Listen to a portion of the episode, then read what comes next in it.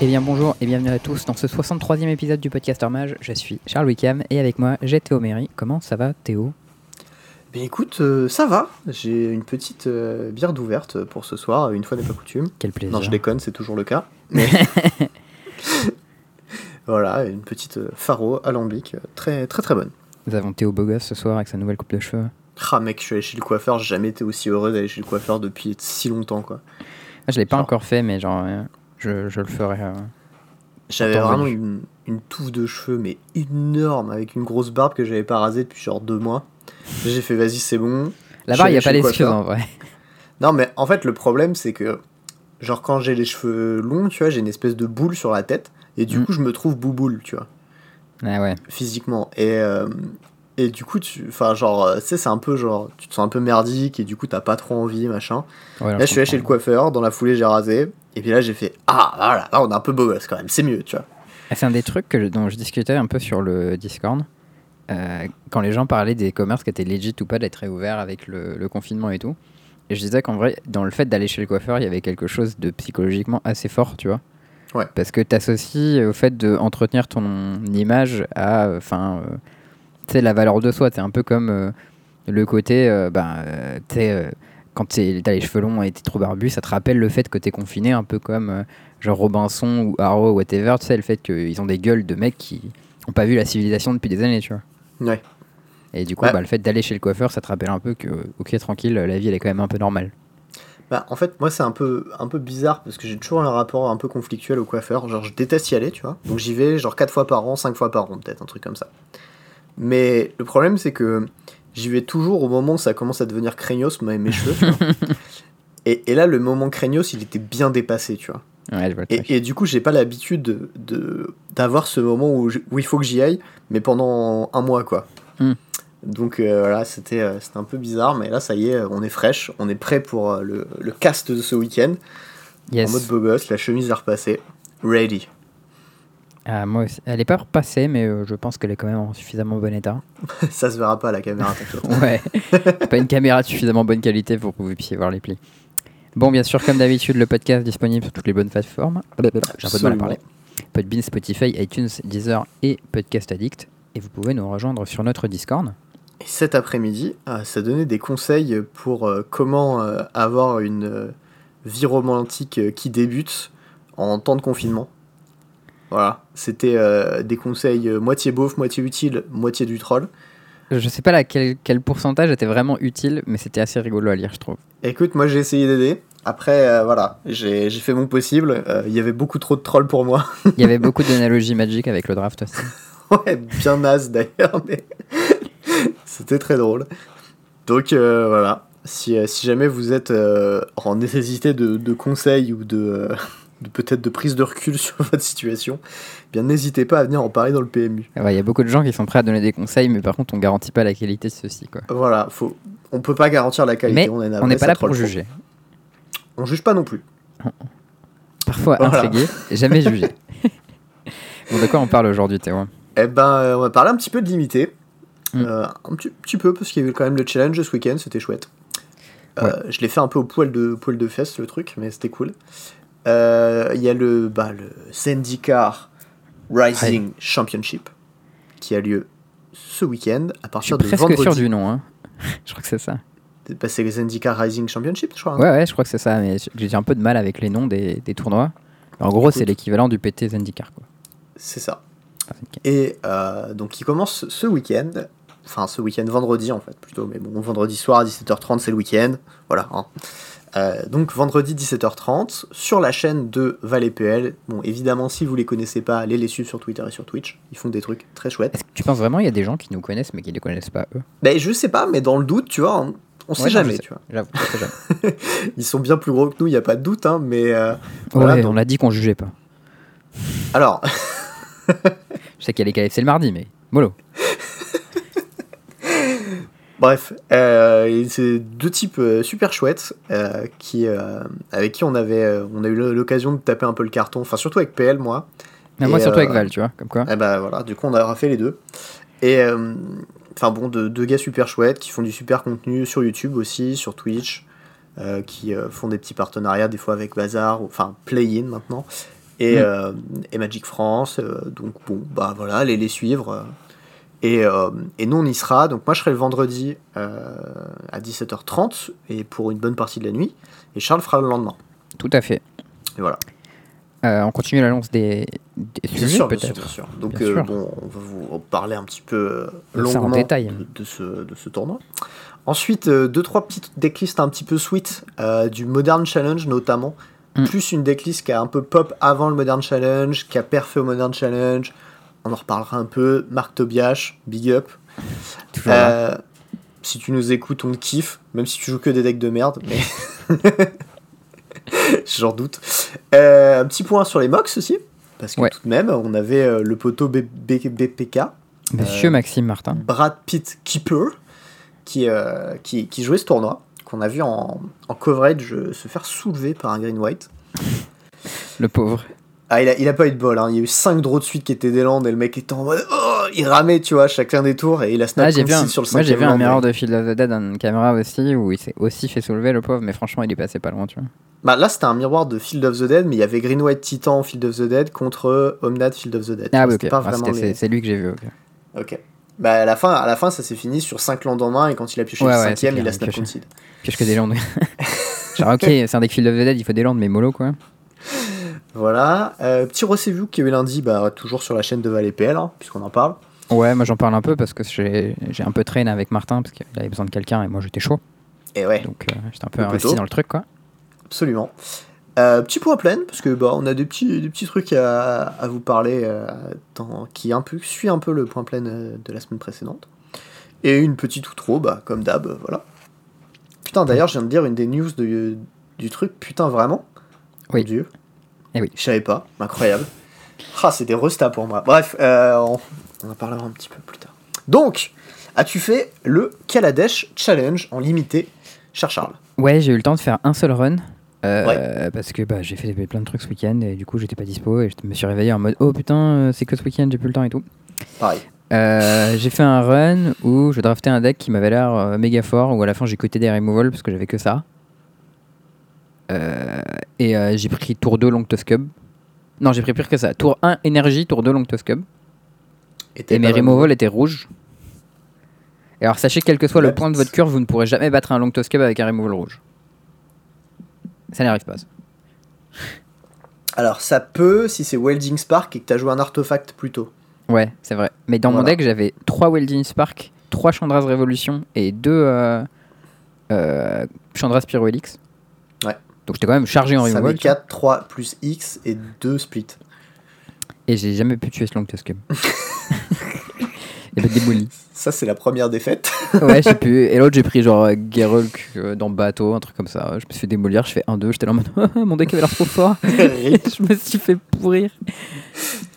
bah écoute, moi il m'est arrivé euh, l'expérience exacte inverse. Ouais. J'ai fait euh, en fait je pensais lancer un draft et j'ai pas vraiment fait gaffe à ce que je faisais. Ah, t'as cliqué sur le mauvais truc. Et en fait j'ai lancé le challenge. Hmm. Et, euh, Tu t'es pas dit rendu coûtait cher ce draft? Mais pff, en fait, je faisais pas gaffe. C'était vraiment. j'ai pas fait hyper gaffe, je l'ai lancé, j'ai fait Ah merde, j'ai tagué pour le challenge. Et je fais Bon, c'est pas grave, ça va être cool, tu vois. Hmm. Et du coup, euh, j'ouvre le premier pack et je vois quoi? Je vois le bateau. Skyclave, euh, je sais plus quoi là. Sky Sovereign? Sky Sovereign, voilà. Ouais, donc c'est la meilleure carte du set. Et je fais Oh bah Tu sais, je screen et je fais petit clin d'œil à Charles, tu vois, parce que Ouais, quand même, c'est sa carte préférée et je l'ouvre, ça me fait plaisir. Deuxième pick, on me passe. Euh, green XX, récupérer X cartes de ton Wildest cimetière. Dream. Je fais putain, il se passe des trucs marrants dans ce draft, tu Ouais, vois. je- moi je prends, pas, je prends pas beaucoup d'unco au-dessus de Wildest Dream. Et je crois que le mec avait pris une commune, je pense que c'est Il avait incorrect. exactement, absolument pris une commune. Je, pense que c'est incorrect, genre que Wildest Dream c'est meilleur que toutes les communes. Ouais. C'était absolument incorrect. Et euh, je me suis retrouvé euh, à draft. Alors, premier pack, j'étais très ouvert. Euh, je me retrouvais avec pas mal de bonnes cartes blanches. Un Renegade Rallier qui fait le tour. Donc je me dis, ah, peut-être blanc-vert, tu vois, il y a moyen. En vrai, c'est quand même. pas ouf Renegade Rally. Bah, en fait, c'est très fort dans le deck c'est super Revolt. dur à enable. Et Non, le deck Revolt, il est blanc-noir, il est pas blanc-vert, c'est chiant. Non, non, non, il y en a un blanc-vert qui existe en fait. Ah, tu et, euh, Tu joues euh, des maps. moyen. et tu joues la carte verte qui dit t'enchantes le land, il fait du mana de ton choix et tu le sacs pour draw. Ok. Et en fait, ça, dans un deck euh, Revolt tout bête, où t'as même des 2 drops qui te pondent des 1 ou n'importe quoi, c'est vraiment pas dégueu du tout. C'est Ok. très underrated en fait comme truc, mais c'est vraiment pas horrible. Ouais, mais ça, joue plus dans les decks 3-4 couleurs euh, un peu contrôle, quoi. Tu fixes Bah, ta base quand t'as écoute, besoin et quand White, t'as ça fonctionne. Ok. Et euh, Pig Pack 2, j'ouvre Ovia, tu vois. Ovaya, je crois, je sais plus quoi. Ovia Pachiri. Voilà, ça. Et je fais, méga oh, ça va bien se passer, tu vois. Ça, je crois que c'était une des meilleures bombes en sealed. C'était Zoppo avait pas trop le temps de la gérer, tu sais, et tu commences à faire des trucs. euh. Ben, c'est là où tu vois mon pic euh, 12 Renegade Rallier, il est devenu vraiment sweet parce que Oh du coup il réanime bien Ovia Vaya quoi. Mais ça, ce truc-là, genre, tu la laisses tourner 2-3 tours, ça fait oh, je fais une 5-5, puis je fais une 6-6, puis je fais une. Bonne Ah ouais, journée, enfin, c'était c'était vraiment absurde. J'ai fait 6-1, j'ai quand même perdu contre. T'as pas euh, choqué un Girulk aussi à un moment? Euh, Non. Ok, je sais plus, il me semblait Je m'en que suis pris un en face que j'ai battu. Solide. Euh, C'était le Girulk noir.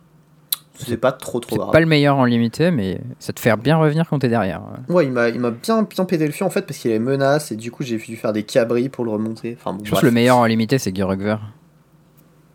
Et, euh, et là où mon deck était trop sweet, c'est que dans ma curve à 5, du coup j'avais bateau.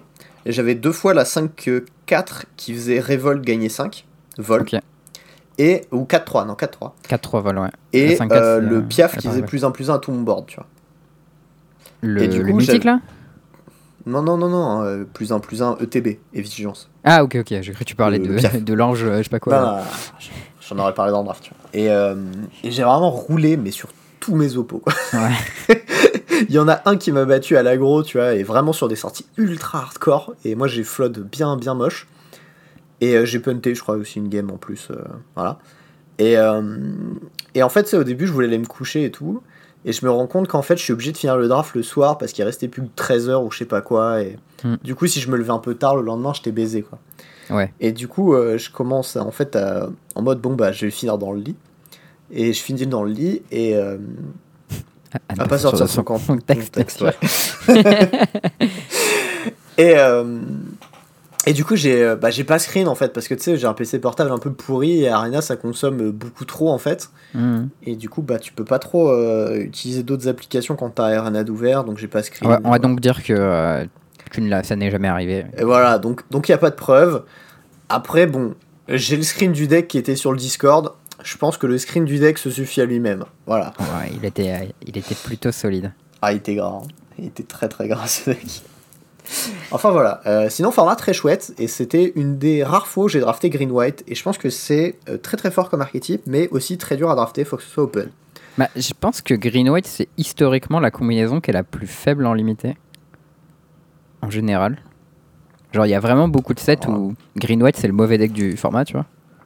Mais genre, Kaladesh, il est trop bien ce format. Genre, toutes les combinaisons, elles sont bien. Donc, euh, Voilà. Euh, ça, c'était à peu près tout ce que j'avais à dire sur le truc. En tout cas, c'était sweet. Et euh, Mm. ça fait plaisir d'avoir des petits des drafts comme ça où tu, tu joues pour euh, beaucoup. Ouais, c'est voilà. clair que ça manque un peu les, les petits enjeux. Oui. Et du coup, ce sera dans ce format que se jouera le prochain tournoi, la prochaine édition du tournoi de Torino. Ouais, absolument. Je me suis inscrit.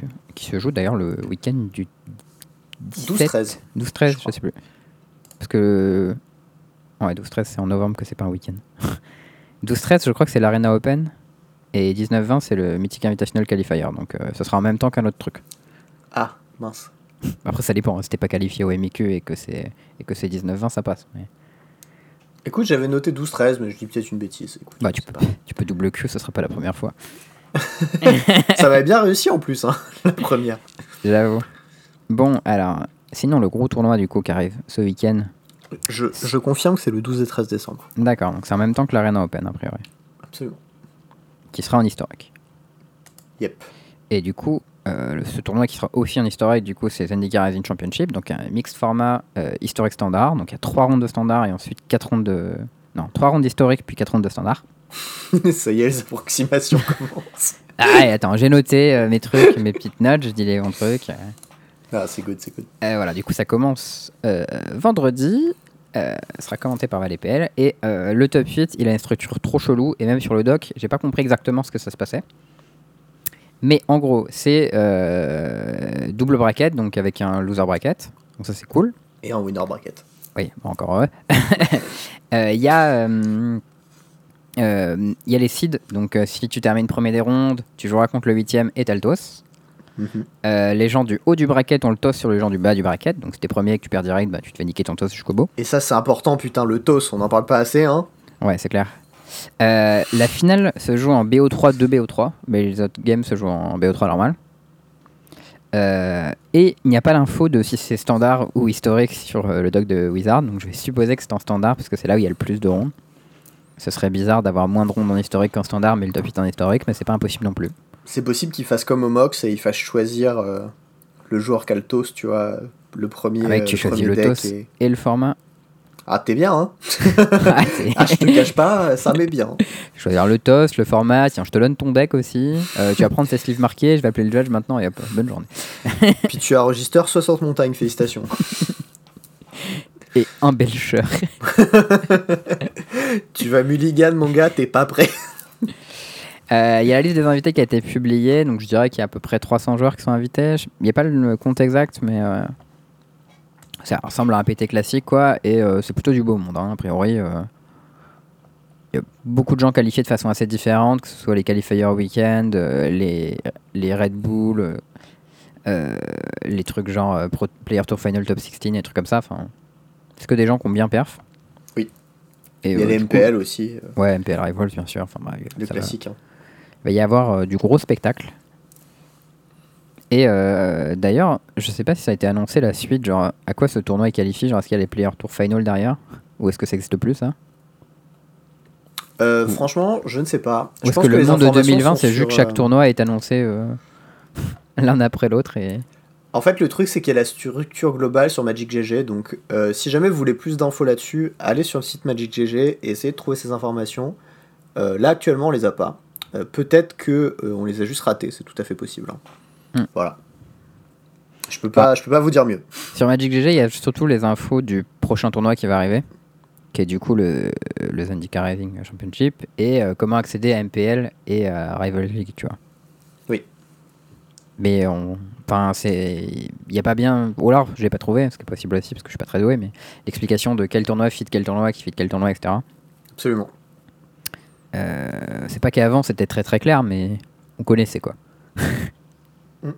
Et là, on est plus trop dans la zone de confiance. Disons qu'on avait l'habitude de la nomenclature. Voilà. Après. Ça. Mais bon, en tout cas, euh, très très très très chaud pour, euh, pour ce petit euh, ce petit event. J'étais j'ai un petit peu parlé avec Théo donc Swift Ouais. hier soir pour tu vois avoir des petites insights sur comment s'est passé les tests, tout ça, tu vois. Et, euh, et donc voilà. Bon, je vous en parle pas pour l'instant parce qu'ils ont pas encore tous publié leur decklist. Les trucs sont pas encore open, mais sachez que ces informations seront à ma disposition pendant le cast. Et évidemment, moi comme Charles, je pense, on en parlera. Ouais. Donc voilà. Venez, Bah, moi, je pense qu'on- venez nous écouter, ça va être cool. On peut partager les infos que JE il a donné sur son euh, stream hier. En gros, il a-. Il a fait un stream hier euh, où il a, update- il a présenté ses decklists, pourquoi il les jouait, etc. Et euh, un peu les conclusions auxquelles ils avaient été. Et, euh, et après, il a updaté le, le cube avec Kaladesh. Maintenant, on a des Panharmonicon et ça, ça fait plaisir. Euh, Donc, euh, en gros, pour ce qui est du standard et de l'historique, euh, ils attendent en gros 4 gros decks dans chacun des formats. Donc en standard, c'est euh, Grul, Rogue, Témur Midrange et Esper Control. Avec Ouais. derrière en tier 2, Food et Blue Black Control. Et un peu euh, tous les decks. euh, Food? Ouais, euh, Mono Green Food. Ah, ok, ouais. Je sais pas à quoi tu pensais, mais. Bah, je, j'avais Blue Green Oko qui en tête, tu vois, et je fais, attends quoi? J'ai un petit, petit bug momentané. Et en historique, ils attendent Sultai ou 4 euh, avec le cochon. Gobelin, Oui. Uaitora et euh, Sacrifice. Et euh, du coup, euh, pour ce qui est du standard, euh, d'après ce que j'ai compris, d'après ce que disait JE, euh, y avait, euh, ils avaient un peu tous bossé sur une liste qui était principalement à l'origine de, de Louis Del Toro, Ouais, qui est une lui liste avait de beaucoup, rock. beaucoup bossé dessus. Ouais. Je sais que Théo également joue cette liste. Euh, Je sais Je aussi que euh, ils ont testé avec Mathieu Avignon qui à Ouais. dernier moment a changé de decklist. Alors je me souviens plus si c'est en standard ou en historique. Mais je sais qu'il y a eu un changement de dernière minute et ils étaient tous en mode non, fais pas ça Et il l'a Je fait. cite, je cite JE, euh, il hésitait entre notre deck et tes decks de merde. Alors je sais que je crois que le deck en question c'est Célestia Aventure. Mais c'est Mais, c'est vrai- euh, c'est vraiment pas bien ça. hein. Je, suis- je je suis sûr que les couleurs c'est Célestia, mais je sais plus c'est quel deck exactement. Je crois que c'est Célestia Aventure. Ok. Euh, voilà. Je, écoute, C'est c'est marrant parce qu'en plus, on avait un petit peu discuté de ça, où tu avais bah, justement euh, ce même Mathieu, que aucun de nous deux connaît hein, d'ailleurs, je tiens à préciser Mm. pour le public quand même. Si tu nous écoutes, Mathieu, désolé. Mais en gros, il avait fait un tweet où il disait euh, Ouais, tout, je suis prêt à bouffer du gobelin pour un invitation. Tu sais, les, les tournois là sur Arena, euh, Ah, il est open. euh, les- c'était peut-être pas un open, c'était peut-être un MIQ ou Ouais, c'est bon, un tournoi arena, ouais. quoi, un gros tournoi. un tournoi Arena. Et du coup, il a su meet Mono Red Burn avec Catch and Whirler et, euh, et voilà. Et il a dit Bah, j'ai 100-0 contre Gobelin et je perds contre le reste. Et il y avait deux tweets plus tard, 0-4 avec un petit smile. tu vois. Ah, dur. non, même pas, c'était c'était pas ça parce qu'il pouvait pas arriver à 0-4. Du coup, ça devait être un, un gros tournoi justement. Ou euh, un type euh, PT, tu vois, un équivalent PT quoi. ok, chaud. Et, euh, et en fait, il avait changé de deck un petit peu. Il avait pris sa décision un peu comme ça, tu vois, sur. euh, Enfin, sur, sur une, une information un peu incomplète. En gros, il disait bah, Gobelin, c'est le meilleur deck. Les gens vont jouer Gobelin. Et du coup, au lieu de jouer le meilleur deck, je vais jouer un deck qui va Gobelin. Tu vois. un peu ce que j'avais fait avec Green Black euh, contre Hurl. Un, un petit peu, ouais. Mais à part que visiblement, ça lui a pas trop réussi. C'est ça. Et euh, enfin voilà, et du coup là il se retrouve un peu dans un spot euh, un petit peu similaire à jouer un deck euh, qu'ils ont pas trop testé. Après, et, en, en- et voilà, en ça m'a weekly, il avait, il avait joué, c'était un des premiers aussi à avoir joué Mono Green Food, un moment avant que le deck pop. Et ça lui avait bien réussi. hein. très bien, bah je le savais pas. Mais... Je sais plus combien il avait fait exactement, mais c'était, il était positif. Et genre être Non mais positif en après rival, c'est peut-être pas évident. que, tu vois.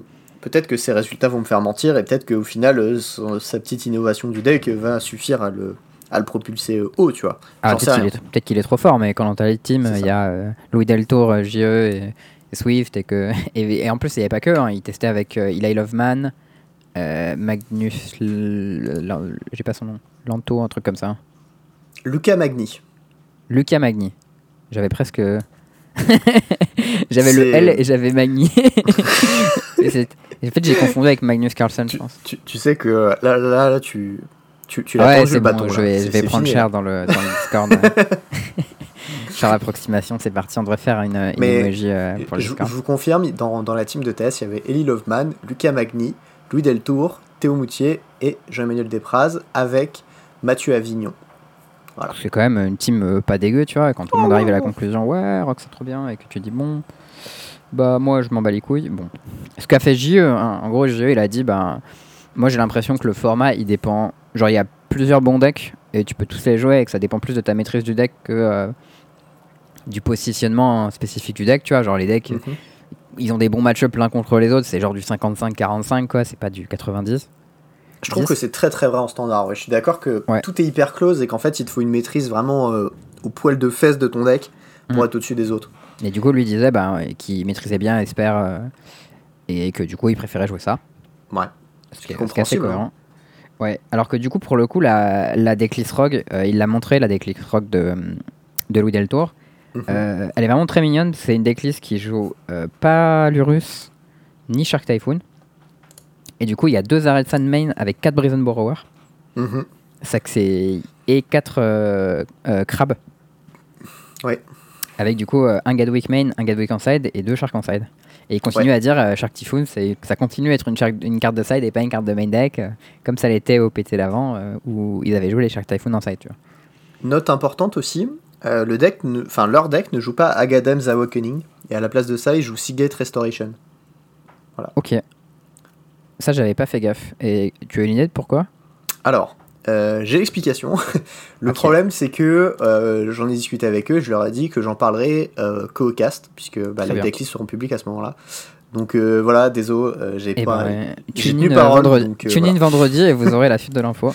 Absolument, voilà. C'est gros trailer quoi. C'est du. c'est un peu comme les jeux freemium. Non, mais c'est un, un, peu le. hook and cut là. En fait, je, je- je leur ai posé la question en leur disant que voilà, enfin, j'en parlerai que pour le cast et pas au podcast. Et du coup, j'ai pas envie de, tu vois, de revenir dessus en disant bon, bah en fait, c'est bon, on balance quoi. Hmm. Ça se fait. Enfin, je trouve que c'est pas trop réglo, donc euh, voilà. Mais en tout cas, c'est intéressant parce qu'on voit que du coup, GE il a fait un choix assez différent en termes de positionnement par rapport à eux, parce que le deck rock qu'ils ont, c'est un deck qui est bien positionné contre pas mal de decks, mais pas contre Grul et pas contre le miroir. Mhm. Puisque bah, Brazen Borrower dans le miroir, c'est pas ouf, parce que tes cartes elles ont flash, donc tu les bounces, le mec les remet, c'est un peu nul. Surtout quand t'es en ETB et meule des cartes, enfin bref, c'est- pas très intéressant quoi. Euh, et euh, bah, contre Grul, on a vu que Grul, il, il a toutes les cartes escape du monde à rentrer post-side et après il te défonce. Mhm. Euh, mais JE, lui, il a fait un, un choix qui, au contraire, battait les decks verts. C'est-à-dire que Esper, c'est un deck qui va être fort contre Grul, contre Témur. Et T'es sûr contre Témur, c'est vraiment très bien. c'est ce, qu'il a- c'est ce que JE disait en tout cas. D'accord. Il disait, en fait, la seule carte qui est problématique, c'est Ultimatum. Ouais, c'est là où j'allais revenir, ça a l'air ultra chaud, Ultimatum à battre. Ouais, Ultimatum, c'est chiant à battre. Mais en même temps, voilà, ton deck. euh, il- En fait, le- les decks verts, de manière générale, euh, subissent très mal euh, ECD et Yorion, quoi. Mhm. Et avec tes ECD, tu peux rajouter les- des taxes aux ultimatums sur les tours clés. Ce qui, ce qui fait qu'en fait, ton oppo il va être bloqué avec ses ultimatums pendant plusieurs tours. Ça va être un peu enf- l'enfer. Enfin, toi, tu vas te mettre dans un setup où il pourra Ouais, jamais ok. revenir. Quoi. Je vois, je vois. D'ailleurs, euh, j'ai complètement, on a complètement oublié d'en parler, mais ce week-end, il y a Titi qui a fait un gros truc aussi. Ouais, bah j'allais y venir quand, Parce que les decks. euh, parce que euh, j'allais parler de Blue Black Control en fait, qui était un peu des faiblesses de ce deck Esper. Parce que c'est un deck qui est faible contre le, le land qui s'anime là. Crawling Baren. Crawling Barrens, qui était euh, une des wincon de deck Blue Black Control avec lequel Titi l'a perfait. Ouais.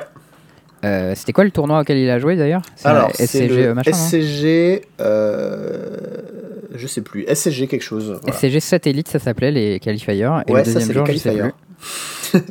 Je sais Et en pas, tout cas, il a, il a fait deuxième, ce qui a dû lui valoir des thunes, je pense. Alors, c'était un K, je crois, euh, Ok. dollars, ce qui est bien. hein. Ça fait plaisir, ouais. Euh, ça équivaut aussi au top 1200. Par contre, il n'a pas la place directe pour le tournoi parce que c'était que le gagnant qui avait la place.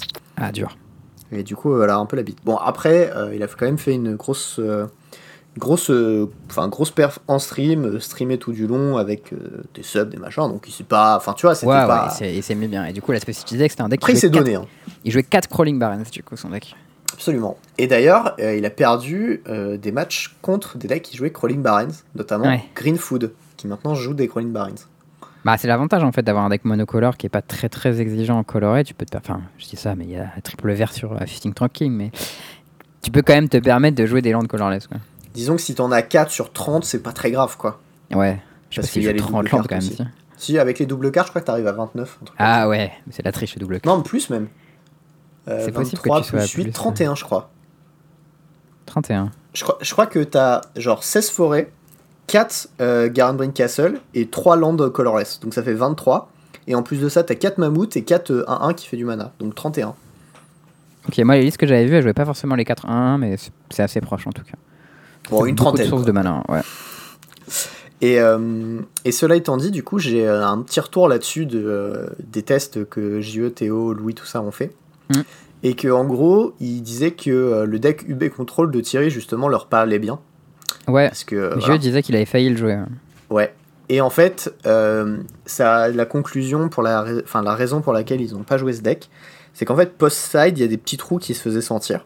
Mm. Et qu'au final, c'est un peu, un peu le syndrome June, que c'est un deck à 48% contre tout, mais que t'es quand même qu'un deck à 48%. Ouais. Et que tu préfères en fait avoir un deck un poil plus polarisé, mais à 52-53%, comme Rogue ou comme Esperiorion, tu vois, par exemple. Mm. Et, euh, et avoir des match-up un petit peu plus euh, un petit peu plus délicats mais au moins tu fais un call sur la méta et tu t'engages quoi Ouais, bah en parlant de call sur la méta, le deck de Rock qui joue, euh, c'est un call parce que eux ils jouent une decklist qui est pas mal différente que celle sur lesquelles ils ont des stats. absolument Et les stats qu'on a actuellement sur Rock, c'est que c'est pas ouf, tu vois. Tout- toutes les semaines, on voit des stats, Rock 48%, 48%, un peu tout le temps, tu vois. Et là-dessus, il y a ce côté, ça c'est très Louis, je trouve. Bah il y a l'innovation tu peux rajouter côté, pour gratter les pourcents nous, notre déjà. liste, elle est meilleure et on joue mieux. Donc, même si vous, c'est 48, nous, c'est 54, tu vois. Je pense qu'il y a un peu de ça dans... Et je trouve ça cool comme euh, de pas s'entêter dans... Enfin, de pas abandonner, en fait, et se dire, ouais, euh, nous, on est capable de, de, de trouver la bonne version de ce deck et de, de bien la jouer pour avoir des bons ratios, quoi. Et ça, je trouve ça cool. alors toi tu dirais que c'est stylé moi je dirais que c'est un peu de l'entêtement mais ça dépend de quelle situation. Tu vois, dans l'absolu, il n'y a pas eu tant de gros tournois euh, où Rogue a été joué. Ça a été joué principalement au Weekly, qui est quand même un field très petit. Oui. Euh, et euh, sinon, ça a été joué voilà, à des tournois, enfin les Open, les machins, on n'a pas les stats. Enfin, tu vois, moi je pense que sur ce genre de truc, sur un PT, il y a moyen de casser un format que tu as bien anticipé. Surtout que le format a beaucoup évolué depuis. Il y a Témur et Mono Green Food qui ont popé entre temps. En fait ça- ce qui est, ce qui est bizarre c'est que c'est un format qui est un peu solved, c'est-à-dire qu'on connaît les decks, mais en même temps, il n'y a pas vraiment de best, best deck. Et pas plus mal en vrai. Ah non, non, je pense que c'est une très bonne chose, des petits formats où il y a genre 5 petites decks dans un mouchoir de poche qui sont là, qui se tapent dessus. Parce que du coup, tu sais que ça laisse la possibilité à quelque chose d'apparaître à un moment ou l'autre, Mm. mais que ça va pas être un truc qui va être donné à tout le monde et que forcément ça va demander de la puissance de test, euh, de l'expérience, de l'innovation et plein de choses en fait. Et ça, c'est vraiment chouette, je trouve ça. Bah moi, ça me cool. rappelle un peu les formats qu'on avait vers les époques de Cans of Tarkir et tout. Où, comme la mana base était très forte et qu'il y avait beaucoup de cartes bien réparties dans plein de couleurs différentes, bah en fait, tu pouvais trouver plein de shells qui étaient un peu fortes à droite à gauche. Et même si tu savais que voilà, tes, meilleurs, voilà, tes meilleurs decks c'était Rally jusqu'à Dark, ben tu Ouais, pouvais Rally, autour. le meilleur deck, je crois. Je, Oui, crois, je, crois, je crois vraiment que c'était le meilleur deck. Ok, aujourd'hui, si on avait des Magic Arena avec les stats et tout, enfin, Rally c'était carrément trop fort. Mais genre, en dessous de Rally, t'avais plein de decks qui étaient pas mal et Là, sans être pété, tu vois. Genre, j'ai Sky Dark, t'avais Mardu Green, t'avais euh, Compagnie, en- en- il y avait plusieurs versions de deck Compagnie. Euh, qui étaient des decks aggro, tu sais, avec euh, les Mantis Rider ou les Herbal Master, les machins comme ça. T'avais un deck Grixis Control, t'avais euh, un deck Cardinal Scales, t'avais un Tarkared. Enfin, il y avait beaucoup de decks, tu vois. Et tous ces decks, il y avait aucun de ces decks qui était ridicule. Moi, je pense, tu vois, typiquement que ça faisait Rally qui était on top. Juste derrière, enfin pas juste derrière, mais en un gros, peu derrière, Sky Dark et un peu voilà, derrière God, tier, il y avait euh, Rally et tier, enfin S tier, tu vois, il y aurait eu Jeskai Dark. Et ensuite, il y avait euh, tier 1 ou tier 2, tu vois, qui se confondaient. Mais je pense vraiment que ces deux decks, ils étaient à un niveau au-dessus du reste, quoi. Hmm. Et je pense que, enfin, ça, c'est un truc que.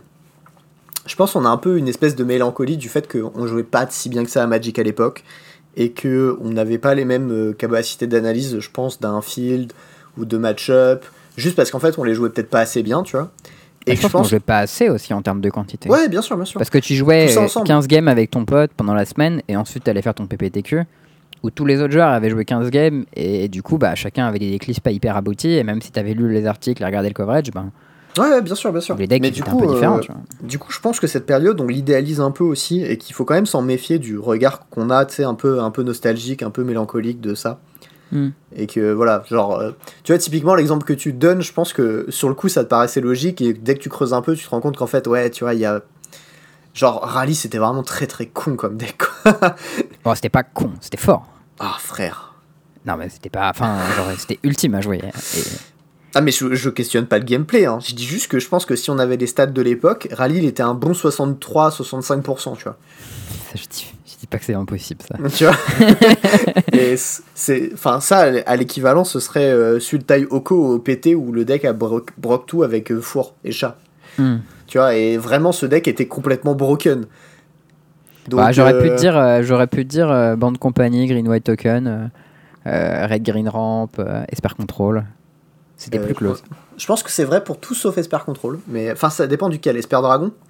Non non, esper control euh, control. Non dragon c'était pas ouf à ce moment-là. C'était lequel euh, lequel d'Esper Le contrôle avec lequel 7 Manfield à top 8 le PT euh, Shadow over Innistrad.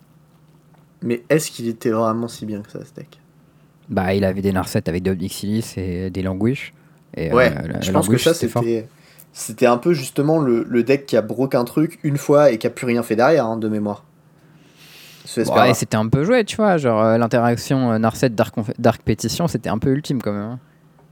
Tu peux faire euh, moins 2, je vais tutor une carte, euh, j'ai 3 mana. je pète un truc, à l'upkeep, je tutor une autre carte, j'ai 3 mana grâce à un autre truc. Enfin, ça te faisait revenir des enfers ce truc. Ouais, ça a l'air ultra cute et de te coûter genre 9 mana à mettre en place, mais ok. Ouais, c'était un format un peu plus long. hein. À l'époque, on avait 2-3 pour 2 et on était content. Ouais, ouais, écoute. euh, Je, je pense que toujours, tu vois, t'idéalises encore un peu, mais bon. C'est pas très important. Mot, je me Euh, suis beaucoup à Magic, sûr. Gros GG à Thierry, parce que euh, moi j'ai un peu regardé son stream et il a vraiment déroulé beaucoup de ses oppos. Il a très très bien joué aussi. Oui, très fort Thierry en ce moment. hein. Ouais, il est chaud bouillant. Et, euh, et voilà. Et sinon, euh, est-ce que tu aurais des petits trucs à nous raconter sur l'historique, euh, Charles? Alors, euh, l'historique, je sais juste que euh, JO a pas trop trop testé et euh, que du coup il est parti sur une valeur safe qui était un deck Sultai, 4 couleurs un peu mid-range. Qu'ils ont tous de décidé jeu. de jouer d'ailleurs. Ouais, ils jouent tous ça, donc c'est la, la version avec les cochons. qui du coup gagne grâce aux cochons un gros gros gros pourcentage dans les match-up sacrifices Ouais. et un petit pourcentage dans les match-up gobelins. Et aussi un petit pourcentage, un gros pourcentage même contre le deck euh, Brown Artefact. Ah ouais, pourquoi ça change quoi? Eh ben parce que tu ne peux plus payer ta Mystic Forge, de un. Ah, c'est relou. Tu peux plus l'activer, tu sais. Tu peux pas payer tes points de vie là. Mais à quel point c'est important ça dans ce deck? Et bah c'est ce qui te permet de combo en fait. on, on parle du deck euh, qui fait des KO et qu'après il fait Ugin? Non, pas celui-là justement, celui qui fait des cailloux et qui ensuite fait Paradoxical Engine, qui ensuite Ah, met tout ton deck en jeu, il fait Karn, Aetherwork, euh, Réservoir. Ça, C'est un, vrai deck ça Bah écoute, je l'ai joué, c'est un vrai deck, euh, c'est un vrai tier 2. Voilà. Ok, ok. Et en fait, le truc, c'est que bah, tu peux plus activer ta forge parce que tu peux plus payer, tu peux plus sacrifier tes artefacts pour piocher parce qu'il faut les sacrifier. et tu te retrouves dans des spots où t'es en mode Ah, putain, ce cochon de merde. Alors, en général, les decks Sultai comme ça, c'est souvent des decks qui sont très nuls contre les vrais, les vrais tiers 2.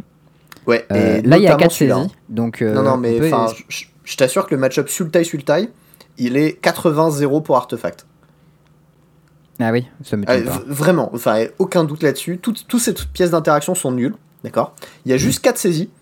Il a 4 push, ça fait rien. Il a Eliminate, Earthless Axe, ce que tu veux, ça fait rien. Ça fait rien. Il a Euro, Gus, ça c'est zéro pionce. target. Ouais, Voilà, Gus, c'est 0 target. Il a des Vras qui font rien. Enfin, ouais genre, ça a l'air nul. Je suis d'accord. C'est une atroce, pile de cartes qui ne fait rien. Et toi, il te dit, bah va- vas-y, t'as 5 tours avant que je caste un spell Relevant. Tu Ouais, en mode, non, mais Pouah, ce genre, frère, de, ce vas-y. genre de pile Sultai, c'est un deck de format résolu. Et qui en général perd contre les decks tier 2, tier 3 un peu boubou merdique. Et Là voilà. où par exemple, Gobelin, c'est le genre de deck qui va démolir les decks tier 2, tier 3 un peu bouboui, mais qui risque de perdre contre le deck euh, tu- un peu tuné et tout machin, euh, qui est là pour le battre, tu vois. Absolument. Et euh, typiquement, après, j'ai un peu continué les tests quand même avec ce deck parce que je me suis dit, tiens, c'est bien, ça défonce Sultai quand même. Mm. Euh, ensuite, j'ai pris, j'ai pris un mec qui jouait Sultai Cochon et qui s'est pas rendu compte que Cochon c'était trop fort contre moi. parce qu'en fait, j'étais, j'étais dans un spot où je pouvais plus combo, j'avais toutes mes pièces de combo en jeu, j'avais un Colossus et mon oppo était à 23. Et il a bloqué mon Colossus avec son cochon. Et là, j'ai fait, mais qu'est-ce qui branle est d'accord que ta combo, Et d'ailleurs, c'est euh, c'est Four avec Paradox avec Colossus. Paradoxe Paradoxical Engine. Euh, non. En fait, euh, Four Colossus, c'est si t'as la flemme de combo. D'accord. Ça sert qu'à ça, en fait. hein. C'est un backup plan. En fait, le, le plan, c'est tu vas faire du mana, jouer l'artefact du dessus de ton deck avec la forge, détape tes artefacts. Ensuite, à un moment, tu vas jouer un carn. Ton carn, il va les tuto. Euh, ce qu'il faut savoir, c'est que à chaque occurrence de ça, Tu fais tu plein peux exiler la carte du dessus de ton, ton deck, Ah tu- oui, d'accord. puisque ça détape aussi la forge, d'accord. Ça détape les artefacts qui ont fait du mana. Euh, t'as des chromatiques sphères, t'as des mindstones que tu peux craquer en chemin, t'as des spells gratos genre Colossus qui coûte 0 et qui du coup te fait flat mana euh, fois le nombre d'artefacts. Ok. Et en fait, au bout d'un moment, tu fais Karn, je chercher euh, Aether, euh, je sais plus quoi, euh, réservoir. Ah Et derrière, tu casses deux spells. T'as gagné 30 et tu fais bah, t'as pris 50. Ah, c'est un peu un deck cassé en fait. C'est un peu le, le spirit, mais ta, et ta récursion, elle vient des landes en fait. Elle vient de genre euh, le, le truc qui fait euh, je me sac, euh, je renvoie un artefact aussi du cimetière dans ma main, Ouais, ouais. des trucs comme ça quoi. Ouais, bah c'est ce- les landes qu'il y avait dans KCI. Il y avait 4 inventeurs sphères et 4 fois celui-là. Je sais plus comment il s'appelle.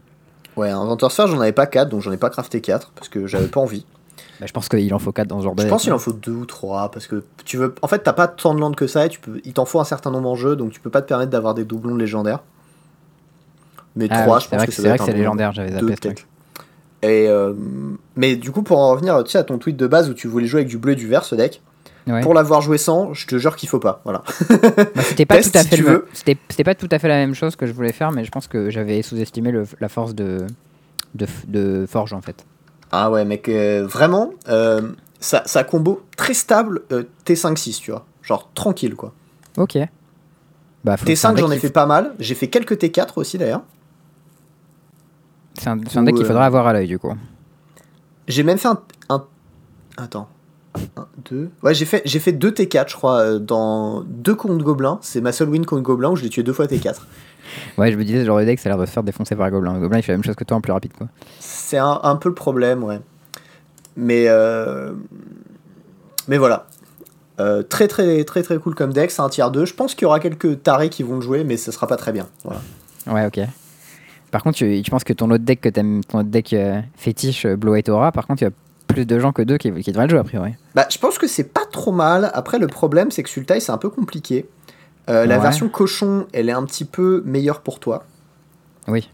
parce que bah, il a quatre cochons qui font rien. hein. C'est ça. Bon, il a pas Euh, cash en général, il y en a genre deux ou trois et il y en a un troisième en, en side. Fin. Ouais, 4 dans les 75, pour. Mm. Euh, qui font rien, donc du coup, voilà, c'est pas si mal, tu vois. Euh, après, euh, Sultai, c'est pas un très bon match-up. Après, Gobelin, Extinction Event, ça te démolit, genre. Oui, tu t'as pas trop de réponses en fait. T'as pas de réponse pré-side et post-side, tu dois le contrer en fait, l'Extinction Event. Ok. T'as des Delegate. euh, Alors, t'as Veto, que tu joues a priori. Ah, Veto, c'est pas mal, ouais. C'est non.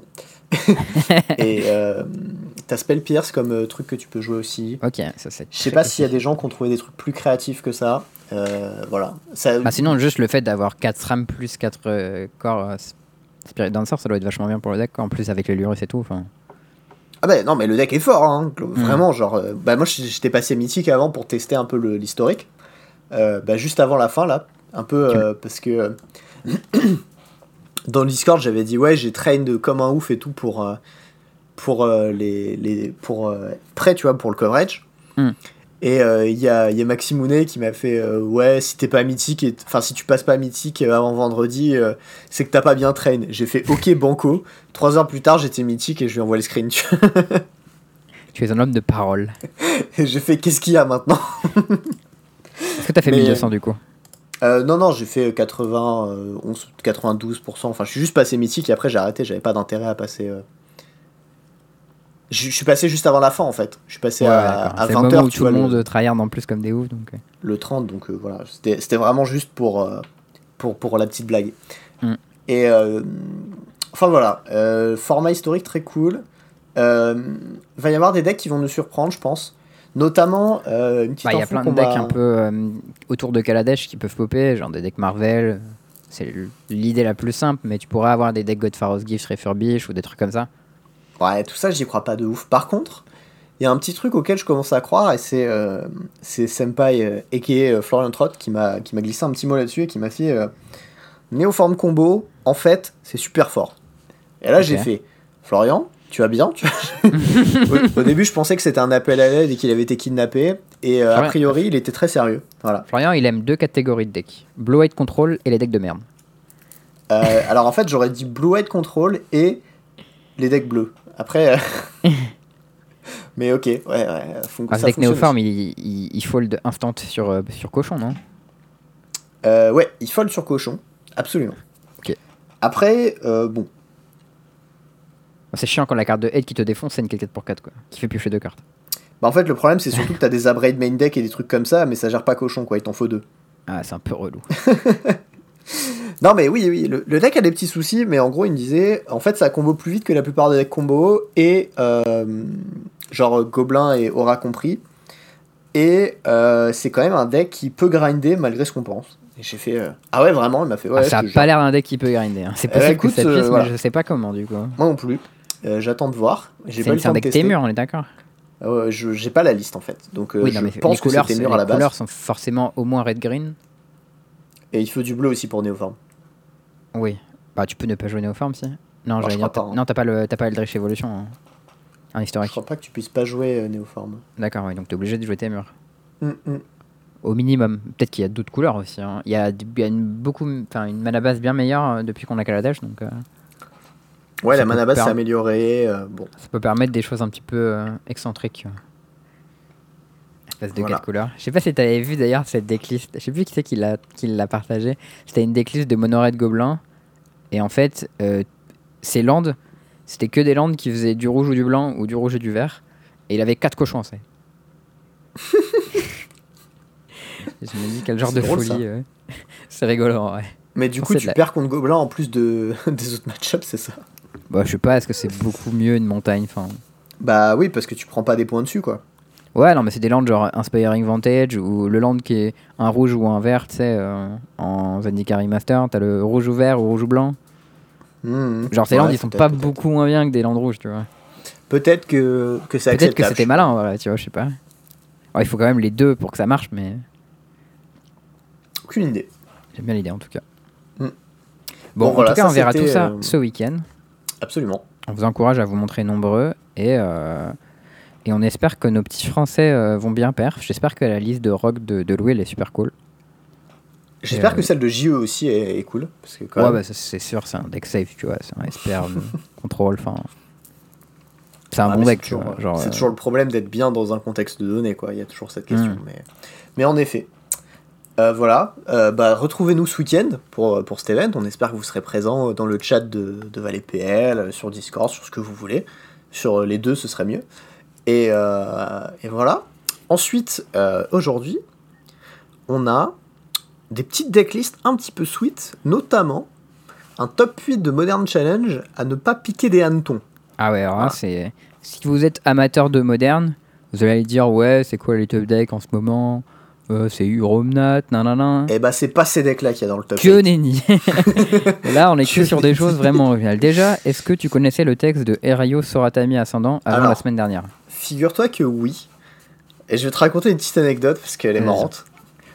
C'est en fait euh, la première carte que j'ai commandée sur Magic Corporation quand j'avais genre 15 ans, je crois. Oh, ça c'est beau comme histoire. Et voilà. Et je l'avais commandé avec un artefact aussi de Kamigawa qui coûtait XX et c'est genre une chambre à. Enfin, une espèce de. ah, un truc qui fait les tokenize Ouais, ouais. Et voilà, il fait des tokens Naga ou Serpent ou je sais pas quoi. Serpent, je crois. C'était joué dans Cornucopia et c'était dans le préco euh, euh, Serpent de Kamigawa que j'avais quand j'étais petit. Écoute, je sais plus. N'empêche, voilà, j'avais commandé cette carte. Et fin de l'histoire, euh, en fait, je jouais dans le garage avec mon voisin d'en face à Magic à cette époque-là. Et euh, en fait, bah, on avait laissé notre- nos decks là. Et par un concours de circonstances que j'explique toujours pas, ils avaient fini dans la machine. Nice. Donc euh, voilà, j'ai jamais euh, pu récupérer euh, mon- mes- mon carré des rayos. RIP. Euh, donc oui, Quelle est dit que si jamais tu lances ton... Alors je sais plus, c'est Xème, je crois c'est quatrième ou cinquième sort. Quatrième. Quatrième sort du Mais tour. c'est un, un joueur lance le quatrième sort du tour, c'est pas forcément toi. Donc si, tu joues un spell qui le contre, nanana, ensuite tu peux faire Erayo cantrip, hop ça flippe. Il est vrai. Donc euh, tu Euh, peux. Donc si c'est le quatrième sort qui est joué ce tour-ci, tu la transformes. Et c'est genre euh, deux mana, donc un et un bleu. C'est genre une 0-2 ou une 0-1 ou Un- un une fly. 1-1. Voilà, un, fly. Et euh, l'autre côté, il dit à chaque fois qu'un adversaire lance le premier sort de, du tour, tour. contrez-le. Hmm. Voilà. Et c'est un enchantement. Bah, moi j'avais une anecdote dans le même genre, mais c'était avec une, carte, une autre carte du même cycle. Euh, Est-ce que tu connais que de runes ascendant Kitsune? Euh, c'est 8 queues et demi Non, c'est pas ça? Non, c'est un autre. Ah non, bah non. Bah, c'est la même du cycle, mais en blanc. Euh, là, c'est vraiment mes tout débuts de Magic, hein, à l'époque où j'étais vraiment un gros casu, gros naze. Alors, c'est une 2-2 pour 3, donc pour 2 et un blanc. Et elle a vraiment du texte de point plein absolu. Ça dit quand tu as 30 points de vie ou plus, tu la transformes. Ah, quelle carte de merde déjà. C'est une 2-2 pour 3 et euh, ça se transforme en essence de queue de rune, qui est un enchantement légendaire qui dit prévenez tous les dégâts qui devraient être infligés aux créatures que vous contrôlez. Ah, c'est si naze. Même pas à toi, tu vois. Mais ça avait un combo de ouf avec adoration. Ouais, ouais. Qui sait que tu pouvais pas perdre tant que t'avais encore des bêtes. tu vois. Enfin, sauf si ton oppo il, fait, il lâche un petit removal dessus, quoi. Mais. Ouais, ouais, tranquille. euh. Voilà. ok, je, je vois, je Donc vois. euh, Charles Dizan jouait blanc life gain prison avec euh, que de rune et adoration quoi. Nice. C'était, il avait déjà le cancer à l'époque. Qu'est-ce que tu vas faire J'aimais avoir des amis. Quel enfer, putain. Oh merde. Ah voilà. Charles euh, euh, qui avait trouvé euh, la meilleure couleur de Magic euh, déjà à l'époque et qui a vite changé d'avis. Un jour j'ai découvert les forêts là, je suis jamais revenu en arrière. la révélation, putain. Bon, Bon, du coup, coup, deck, challenge moderne, ouais, c'est deck Erayo, donc c'est un deck qui a été créé par Marc Tobias. a priori. Euh, oui, oui, bah, c'est lui qui a. Bah, je pense pas qu'il y ait quelqu'un d'autre d'aussi fou pour. Ah, il y a peut-être des esprits malades, hein, d'autres, tu sais pas. Hein. C'est vrai, Marc Tobias que nous avait dit, euh, Pierre Dagen nous avait dit, Marc Tobias, c'est le spécialiste pour build des decks de merde, les tuner à mort pendant 10 jours et ensuite, la veille du PT, lâcher leur deck de merde et prendre ton deck à toi. Et ensuite faire un meilleur score que toi avec ton deck. Oui, ça c'est vraiment le truc qui est là juste pour t'embêter quoi. Mais c'était pas lui aussi qui avait planqué son coca sous son lit? Non, c'est pas lui ça, C'était pas lui ça? Je crois pas. Mince, j'ai un doute maintenant. Ça, je sais plus qui c'est.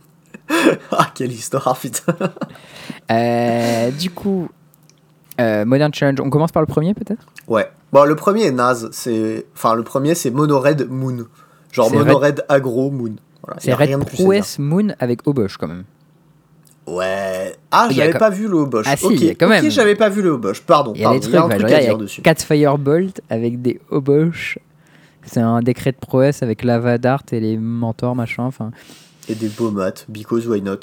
Non, mais genre c'est un deck un peu chelou, mais moi je trouve ça mignon. Genre tu peux jouer des surgical extract à 0 avec ton Obosh. Enfin, À noter que le deck joue 17 montagnes plus deux landes qui sont Ferry Islet et Sunbake Canyon. Donc le mec, il est vraiment dans un mode budget, tu vois. non ouais c'est clair. Il joue même pas 4 fois les landes qui, qui te font piocher. Et en side il a 4 Blast Zone. Alors là, je peux pas t'expliquer pourquoi. Mais surtout que ça, ça sent vraiment le budget parce que tu joues 4 Blood Moon, donc vraiment tu t'en bats les couilles d'avoir des landes qui te pingent pour piocher des cartes, quoi. Oui, c'est clair. J'avais même pas pensé à ça, mais euh, ouais. À mon avis, à mon avis, il y a du budget là-dessous. Et pareil, les 4 blast zones de side, je suis en mode. Je pense le mec, il manquait un peu d'inspi sur son side. Il s'est dit, vas-y, ça peut tout gérer, let's go, tu vois. Bah écoute, il a réussi à gagner le challenge avec, donc euh, Incroyable. GG à lui. Je pense que jouer 4 Blood Moon main deck dans un format où le meilleur deck c'est euh, Uromnat, c'est pas bête. hein. C'est pas stupide. Euh, le deuxième, 4 Ruin Crab, 4 Edron Crab. Ah putain. Alors, ça, pour l'anecdote, il y a euh, Thomas Méchin, du coup, qui a top 8 également ce challenge, qui a joué deux fois contre ce deck, et c'est deux de ses trois défaites. Il l'a joué une fois pendant, pendant les rondes, il a perdu. Il a joué une fois pendant le top 8, et il a perdu. Bah déjà, est-ce que tu sais ce que ça fait Maddening Cacophonie? Euh, Parce que moi je savais pas. hein. Alors, c'est pas le truc euh, Zendikar? Alors c'est un truc Zendikar, mais est-ce que tu sais ce qu'il fait? Ouais, alors attends. euh, c'est alors ça coûte 2 mana, c'est un kick qui coûte genre 3, 4, je Quatre. sais pas, 6 en tout, donc ça doit être 4, 4 4. 4. Et qui dit avec le kick, ça fait traumatize, donc ça meule la moitié du deck arrondi à l'unité supérieure, je crois. Oui. Et euh, sans, trauma sans le kick, c'est genre euh, meule 8, je crois. C'est correct. Yes alors, alors, fun fact, euh, j'ai considéré longtemps de drafter cette carte et c'est pour ça que j'étais à peu près sûr du texte. voilà. Euh, après, j'ai que fait si tu joues Rock, c'est pas mal. Parce Ouais, que ça enable toutes tes cartes quoi. Franchement, c'est si border, mais. Ah, parce qu'en fait, si tu payes 6, tu meules pas 20, tu meules la moitié de ce qui reste. Oui, oui, de, de ce qui Ah reste. c'est Traumatize, pas- c'est c'est euh, la Ah, je moitié. me disais si t'arrives arrondi à, je me disais si t'arrives à 6, tu meules 20, t'es bien, tu vois. Non, non, Non, non, si t'arrives à c'est 6, pas tu du me le starter genre euh, 13, deck. euh. hein. C'est le deck actuel. Ok, c'est pas. Ouais, bon, en moderne, les gens ils ont Vision of Beyond, donc c'est quand même pas dégueu. Il y a Drone in the Lock aussi comme addition au deck. Enfin, je que ça existe. Attends, mais- je suis pas dessus. Ouais, si, si, 4 Ouais, ouais, il y a 4 dans in the Lock quand même. Parce que bon, meule. Hein. Petit Shield de Kyle. Et euh, du coup, euh, maintenant, t'as 8 crabes aussi, parce que t'avais pas ça non plus avant Zendikar. Donc, Ouais, du coup, ouais, il gagne euh, Maddening Cacophony et Rune Crab. C'est pas, euh, c'est pas horrible. hein. Plus Blood Chief Thirst. Bah, ça, Je pense que pareil, c'est un call metal, le fait que le mec il joue 4 Field of Ruin. Genre, euh, ok, il joue un deck meule dans un format où les gens ils pioncent un peu et ils font Field of the Dead, ben ok, euh, je meule ton deck. Et, Qu'est-ce que tu vas faire alors toi tu pioches beaucoup, moi je meule ton deck, bon. Le mec, il a se termine, fetcher, quoi. il regarde son cimetière, il fait Et merde. Et hop, t'as plus de land. Hmm. Bon, ensuite, troisième, place, c'est donc- Martebiache. Monsieur Marc Tobiache, avec son deck euh, qui du coup joue 4 Teferi, 4 Emery, 4 Monastery Mentor. Il joue des Hunters aussi pour récupérer ses, euh, ses si jamais il s'est fait buter. Ouais, tu peux récupérer tes Ra- Erayo ou tes Mentors ou tes Emery, genre ça marche plutôt bien. Hum, hum, hum. T'as le 4 Repeal parce que ça marche bien avec les Mox Amber et les Mishra's Bubble. Je prends un mana, je repile mon Mox, je pioche, je joue mon Mox, 3 sorts. Franchement, Plus ouais, qu'un, et on est bien. Et en plus, j'ai pas, j'ai payé 0 mana et pioché une carte. C'est pas mal. Euh, par contre, la question que je me pose, c'est qu'il y a marqué qu'il a, un... il a l'Urus of the Dream Dem. Euh, Alors oui, mais elle est une 160 créature. Elle est dans Ouais. 60 cartes main deck, c'était pas un ok. C'est bien ce qui me semblait. Parce qu'il a des Emery main deck, du coup ça marchait pas. Ah bah il a Emery, il a Monastery Mounter, il a Tassigur euh, Ouais. et Teferi. Je veux dire là, bon, c'est complexe pour l'Urus. Mais euh, du coup, voilà, je suppose qu'il y a pas mal de decks qui sont pas trop capables de battre un Erayo flippé. Et lui, ensuite, il fait les tokens mentor et il gagne. Ouais. A priori aussi, c'est peut-être que les gens ont pas bien compris comment Erayo fonctionne parce que typiquement la précision que tu as apportée tout à l'heure sur le fait que c'est n'importe quel joueur qui peut jouer Mm. les sorts, bah ça, ça compte beaucoup en fait quand tu n'as pas l'habitude d'affronter ce genre de cartes. Et euh, je pense que tu peux te faire avoir très facilement là-dessus. Bah, surtout si tu le joues en troisième spell, ton oppo il peut rien faire. Oui. Ah, si, il peut, le, il peut le buter en réponse au flip, j'ai une bêtise. Ouais, il peut faire des trucs, mais c'est compliqué. Parce que c'est que le force spell qui trigger et le cinquième spell le trigger pas. Mm, mm. Parce que ça, il y a pas mal de trucs qui trigger à X ou plus. Et du coup, si t'avais essayé de le buter, si ça avait été euh, quatrième ou plus, ça aurait reflippé en réponse au removal. Ça prend bien la vadard dans sa tronche, ça. hein. Ah ouais. Maintenant que j'y pense, avec le premier là qui joue 4 Lavadart, t'inquiète pas que. Oh, il a un petit Jax en side euh, pour le plaisir. Ouais, because why not hein. Bon, derrière le quatrième, euh, on le passe pas très intéressant, le citron, on s'en fout. Louis, t'inquiète pas, ton deck, on l'aime toujours pas. Il y a des trucs nouveaux, même pas. hein. Il y a même Je pas des nouvelles. regardé. Franchement, j'ai pas regardé. Moi, je regarde Ah, il y a Mass. Momentum. Oh, il y a un petit Thundering Titan en side. à Aller chercher Ouais, mais avec c'est ton pas vraiment nouveau ça. C'est juste méchant, mais. Ouais, voilà, c'est ça. c'est pas très gentil, mais bon, on connaît quoi. Cinquième place, c'était un deck jaune mais sans le vert. Rakdos, du coup. Ouais, avec des lightning. oh, non, mais je dis jaune parce qu'il y a des Liana of the Veil avec Ouais, des Dark ouais, Confidants, tu vois, genre. C'est un June-like. C'est ça. Et il y a le petit combo euh, Lightning Skelemental avec Unearth. Moi, je trouve ça très mignon. Ouais.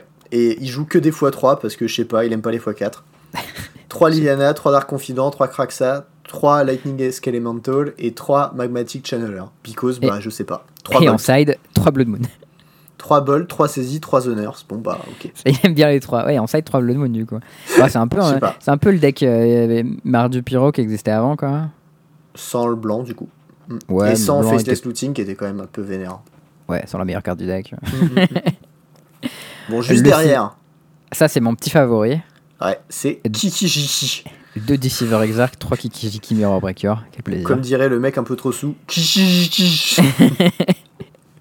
T'as jamais entendu ça Non. Je sais plus qui c'était, mais c'était avec des potes, je crois, et il y en avait un. En fait, je sais même pas si c'était moi, tu vois, c'est possible que ce soit moi en plus, mais. Et c'était revenu, et du coup, euh, c'était plus Kikijiki, c'était Kijiki. voilà, bon, bref, c'est un peu naze, mais moi, ça me fait toujours autant rire. Euh, Mais surtout, il y a une spécificité dans ce deck Kikijiki euh, qui se situe dans la mana base. C'est une mana base qui ne possède pas de fetch et pas de Raveland, Putain. Ce qui lui permet de jouer en side des boils pour pouvoir battre les decks titans. Ah, là, Et ça, c'est quand mode, même putain, Il y, mignon. a- il y a deux decks budget dans ce top 8. euh. non, non, non, le mec l'a dit, Eh non, c'est euh, il appelait ça boil Kikijiki, tu vois. Aïe, aïe, aïe. Et moi, je trouve, je trouve ça beau, quoi. Genre, les gens qui jouent des, des dryades euh, of the Elysian Grove qui font tout volant de fond des îles, euh, ils vont pas leur revenir, c'est instant boil en plus, hein, ça, ça rigole pas du tout. Hum, hum, hum. Bah Boyle, euh, c'est bah, encore une fois c'est méchant, qui avait tweeté ça et c'est euh, c'était un petit truc qui était passé que j'avais vu, c'était euh, What feels like police but isn't. Et il avait mis Boyle. et j'ai fait ah ok pas mal pas mal. C'est un peu ça. Bon, septième, place, la police du fun. Ouais bon c'est Upsol Spell, Osef, voilà on va passer. hein. C'est même trop les lignes blanches, quoi, quel enfer. Et huitième, méchant le- qui Le jouait bon méchant. Mono Green Amulet Titan. Avec un primal commande, ça c'est mignon. Ouais bon petit one off voilà. Après je pense que c'est des, des petits trucs qui ont pas trop d'importance tu vois. Ouais. Mais, c'est euh, mais c'est sweet, voilà, petite, petite decklist. euh, puis Thomas, euh, très solide, hein. on en parle régulièrement, mais faut dire que voilà, il est. Ah bah, il chôme pas. Hein. Je sais Ouais, pas. il- Enfin, peut-être que il justement il chôme et que du coup il joue sur un TGO, je sais pas, mais. Aucune idée. Enfin voilà, ça c'était euh, la petite euh, petit récap du Modern Challenge. Euh, Il y a des petites decklists cool, on vous le mettra en, en commentaire de l'épisode, euh, le lien, parce que euh, celui-là il mérite d'être regardé pour si vous jouez pas trop en moderne. C'est vraiment, vraiment mignon. Ouais, Donc et comme voilà. ça, le premier event en boutique qui est offert en moderne, vous pourrez choisir un deck chelou. Spoiler alert, on va tous prendre le deck Kikijiki, bien sûr. Kiki. Je dis chichi. ok, j'arrête. bon, sinon, euh, lundi, t'avais un petit événement qui ne concernait pas directement, mais pour lequel tu as un petit peu participé dans l'ombre, Charles. Est-ce que Oui. tu voudrais nous en parler? Je pourrais en parler, mais est-ce qu'avant, on peut quand même parler un petit peu des Ma- Magic Online Championship Ah, mais Qualifier oui, mais oui, quel, Showcase quel autre je fais-je? En plus, on avait euh, notre euh, cher lyonnais, Maxime Martin, et qui est Brad Pitt Keeper, Ouais, qui a joué ce tournoi puisqu'il était qualifié. Tout à fait. Et donc, ce tournoi qui a un format chelou où c'était juste deux pods, un pod en draft et un pod en moderne. Mhm. Euh, est-ce que tu as vu son draft? Absolument pas. Est-ce que euh, tu vois ce qui, ce que, très bien ce qui, se passe si je dis qu'il lui est arrivé une, euh, une TOEFL? Ah, alors, qu'est-ce que c'est la carte qu'il a pu piquer? Ah non, lui, il lui est arrivé une Ah, il s'est- non, il s'est pris une burchette du coup. Ouais, voilà. Il y avait un TOEFL à sa droite. Exactement. C'est-à-dire que lui, il était au calme, sur blanc-noir, clérique, genre son archétype grand ouvert et tout. Son voisin de gauche, c'était Christopher Larson, je crois, Mhm. euh, qui draft, euh, je sais pas, un truc un peu nul, paquin, tu vois, mais il avait genre pas mal de, de bleu et un peu de noir. Et, euh, et blanc archicut euh, paquin. Pack 2, il ouvre Maul of the Skyclave. Il fait dans un pack où il y a Ruin Crab quand même. Attends, il, il- jouait, il était bien bloc bleu Oh, il avait pas mal de bleu, tu vois. Genre, c'était la couleur Ah, qu'il c'est avait le plus. chaud quand même. Et lui, il dit Ah, Maul of the Skyclave, let's go, tu vois. Bah ouais, mais le problème c'est que, en fait, dans, dans un contexte euh, genre où le reste du pack est pas important, d'accord, mais quand t'as un ruin crab à Ah, côté, y c'est pas un pack Crab, euh, pas important, tu vois. D'accord, Maul of the Skyclave, c'est une des meilleures cartes du set, mais, mais Ruin Crab dans ta couleur, enfin genre. Et du coup, derrière, il y a une autre arbre blanche qui arrive, qui prend aussi, du coup. Et du coup, il termine avec un deck blanc-noir solide, mais franchement, il aurait pu être ultime si, euh, si Christopher Larsen avait drafté euh, sérieusement, quoi. Hmm. J'étais un peu deck pour lui. Je comprends. Il a fait combien? Euh, je crois qu'il a fait 2-1, mais je suis pas sûr. C'est déjà pas mal. Je, je dis ça avec des pincettes, parce que je sais qu'on va me taper dessus si ce n'était pas la bonne réponse. Ouais, je, je sais pas son score final. Moi, je sais que j'ai regardé un match qui était vraiment très cool. C'était euh, du coup BPK qui jouait contre euh, un asiatique, Newton, je me souviens de son nom ou un truc comme ça, qui s'approchait de ça. Et euh, il jouait blanc-vert Titan, Field of the Dead, et euh, BPK, donc Maxime, il jouait euh, Omnat, Field Omnat. of the Dead Control. C'est ça. Et vraiment, les games étaient insane. Bah, il a faut dire des- que Titan dans le miroir, c'est un peu méchant. hein.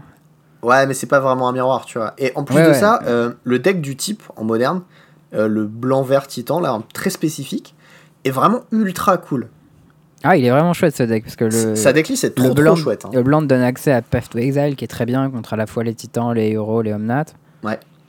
Et euh, Flagstone, ça marche super bien avec le, le petit elfe qui va chercher des, Elvish Reclaimer. Des autres Flagstone et tout. Enfin, moi, je le trouve vraiment cool ce deck Ah, blanc-vert. son, son deck est trop trop chouette. Et, euh, et du coup, ils se sont retrouvés dans un match complètement ultime. Et vraiment, il y a eu des, des espèces de petits bluffs à droite à gauche. Max, Max, il a vraiment pas mal joué du tout. Ah, je trouve qu'il a vraiment bien joué. Les Maxime. commentateurs étaient un peu à côté de la plaque, ce qui était un peu dommage par moment. Ouais, je suis d'accord. J'ai trouvé que le niveau de commentateur était pas du tout au niveau. À part Jessica et Stéphane, je trouve qu'elle a fait du bon boulot. Euh, Alors, je me souviens plus exactement. Mais genre sur le, sur le draft, il y avait euh, Maria Bartholdi avec Alias V. Mhm. Et genre en fait, tu mets pas. Enfin, il faut un expert avec un, un caster fun, tu vois. Ah oui, et les tu mets deux, pas deux caster fun ensemble de- et du coup, ouais. ben, tu, pour caster le draft de ce niveau-là, c'est un peu dommage, tu vois. Et ben ouais, voilà. Euh, Il y, a- il y a eu des petits trucs. Après, bon, euh, vraiment ce match-là de, de Max contre, contre Newton était ultime. Mm. Je vous spoil pas la fin, mais. Ah, ça m'a fait un petit pincement au cœur quand, quand, quand il y a eu la concession d'un des deux côtés, parce que vraiment c'était pas de peau, quoi. Et Ouais. euh, ce match-là, Et- je vous conseille de le revoir parce qu'il était vraiment très intéressant. Il est vraiment allé très très loin dans les games. Et dans les decks aussi, enfin c'était des, des games où le mec se faisait lâcher 3 PTE de suite et je sais pas quoi, et le gars pouvait plus aller chercher de land, tu vois, ou des field of range. je sais Ouais, plus. ouais. À la fin, il y avait plus. de- Il y a eu des field of Reed sur des field of the Dead un peu dans tous les sens. Et Ah, après, il y a eu des, euh, des Vrening Six qui récupèrent les field of the Dead une fois qu'ils sont morts. Enfin, Puis ensuite, le Vrenet Six meurt, il y a Ramunap Excavator qui récupère Field of the Dead en face. Enfin, genre, pff, c'était vraiment la fête du slip. Et, euh, et c'était vraiment très très chouette. Ouais, et au final, c'est du coup euh, Kazuya Takuwa euh, qui gagne euh, après avoir fait 3-0 en draft et 0-3 en moderne. Ouf. Un peu le seum pour son oppo qui a fait euh, 3-0 en moderne et 2 en draft. T'imagines la punition, tu sais. Et du coup, euh, bah, du coup, tant mieux. hein. Donc c'était le gagnant de chacun des pods qui euh, passait au pod suivant. Du coup, le mec a fait 4-3 à gagner contre le mec qui a fait 5-2. Un peu triste. Écoute, euh, je tape ça. Ouais. Bon, mais écoute, euh, le- voilà. le, tournoi était court, mais quand même cool. C'est-à-dire qu'ils ont réussi à faire un truc pas trop mal dans le temps imparti. Bah, surtout pour moi, ce que ça valide, c'est le fait que c'est possible de faire du limité de bonne qualité à haut niveau et que ce soit cool Bien pour sûr. les viewers. Et la vue avec les trois joueurs, enfin le joueur, le joueur à ta gauche et le joueur à ta droite, pour le draft, c'est nickel. Ouais, je suis d'accord. T'as une bonne Genre- vue d'ensemble, t'as une bonne Je pense que ce serait trop ce de mettre plus. Et il faudrait peut-être mettre un récap entre chaque booster. Parce que de toute manière, euh, en draft compétitif, normalement, tu as un temps pour revoir tes pics. Bon, là, ça sert à rien parce que tu les vois en boucle, mais. Mais euh, si tu pouvais avoir ce temps pour voir ses pics, bah, ce serait un temps qui serait dédié au viewer pour que le viewer puisse voir tout ce qui se passe autour de la table. Mhm. Ce serait assez nice. Je sais pas. Pas mal en tout cas. Hmm. Le, le tournoi était pas trop mal. Euh, L'autre mock c'était un peu mieux, j'ai trouvé. Il y a Euh, plus de games aussi. Ouais, il y avait plus de games et même les commentateurs étaient un peu plus, un peu mieux répartis, tu vois, dans, Ouais, dans les duos, etc. Puis Euh, mais bon, c'était quand même sympa, donc euh, voilà. Si vous voulez aller voir les VOD, faites-vous plaisir. Hmm. Et maintenant, du coup, le petit rossez-vous. Donc, comme je disais, tu as participé Oui. dans l'ombre à l'entraînement de euh, Martin Kravis, Tout à fait. Imouché, pour les gens qui ne le connaissent pas par son nom. Imouché pour les intimes. C'est ça. En fait, il m'a envoyé un petit message. Il m'a dit Ouais, euh, est-ce que ça t'intéresserait de tester avec moi pour le recevez-vous Parce que euh, je joue contre Rémi et tout. Moi, j'ai dit Bah ouais, Rémi m'a bourré. euh, chaud, c'est l'honneur, tu vois. Il faut, il faut, faut il que faut je le fume. Exactement. Et, euh, et du coup, surtout que c'était un historique modifié. Ouais. Qu'il avait besoin de, de partir à test. Et le euh, format format était assez, spécial PL. était assez cool. Euh, donc, comme j'avais dit la semaine dernière, c'était un format qui tourne autour de Kaladesh. Principalement, on a- en test, en fait, on a rapidement identifié que dans les cartes clés du format, il y avait Field of the Dead, Marvel, Teferi, en gros, et un peu d'autres cartes autour. Mhm. Et en fait, on a commencé par faire une première shell avec Field of the Dead et Golos Cultivate, tu vois. Et en fait, on s'est rendu compte que bah, déjà Cultivate c'était de la merde parce que tu avais besoin d'avoir que des landes différents et qu'avec Circuitous Route, tu pouvais chercher des landes qui avaient des noms différents, donc c'était super cool. Mais Ouais. maintenant, déjà Golos, tu pouvais jamais l'activer. Euh, Cultivate, il avait plus de basique à aller chercher. Enfin, Golos, il allait chercher Field, mais c'était trop tard, genre t'étais trop derrière et tout. Mhm. Et à un moment, on s'est mis à dire Attends, mais euh, si on mettait la shell élémentale par-dessus Et là, c'était euh, instant ultime. Oh, oh Genre, la euh, God ID. C'est ça. On a dit, bah, Golos, c'est de la merde. À la place, on va mettre Cavalier Vert. Et Cavalier Vert, quand t'as Risen Reef sur table, bah, ah, bah, je, je vomis de la value, en fait. Et du coup, euh, en face, on a testé les decks aggro qui étaient vraiment méchants, tu vois. Genre, moi, j'ai pas mal taffé sur un deck vert-noir Constrictor, Mhm. qui était très très basse verte et qui, du coup, avait accès à Vivienne A4 euh, de M20. Ouais.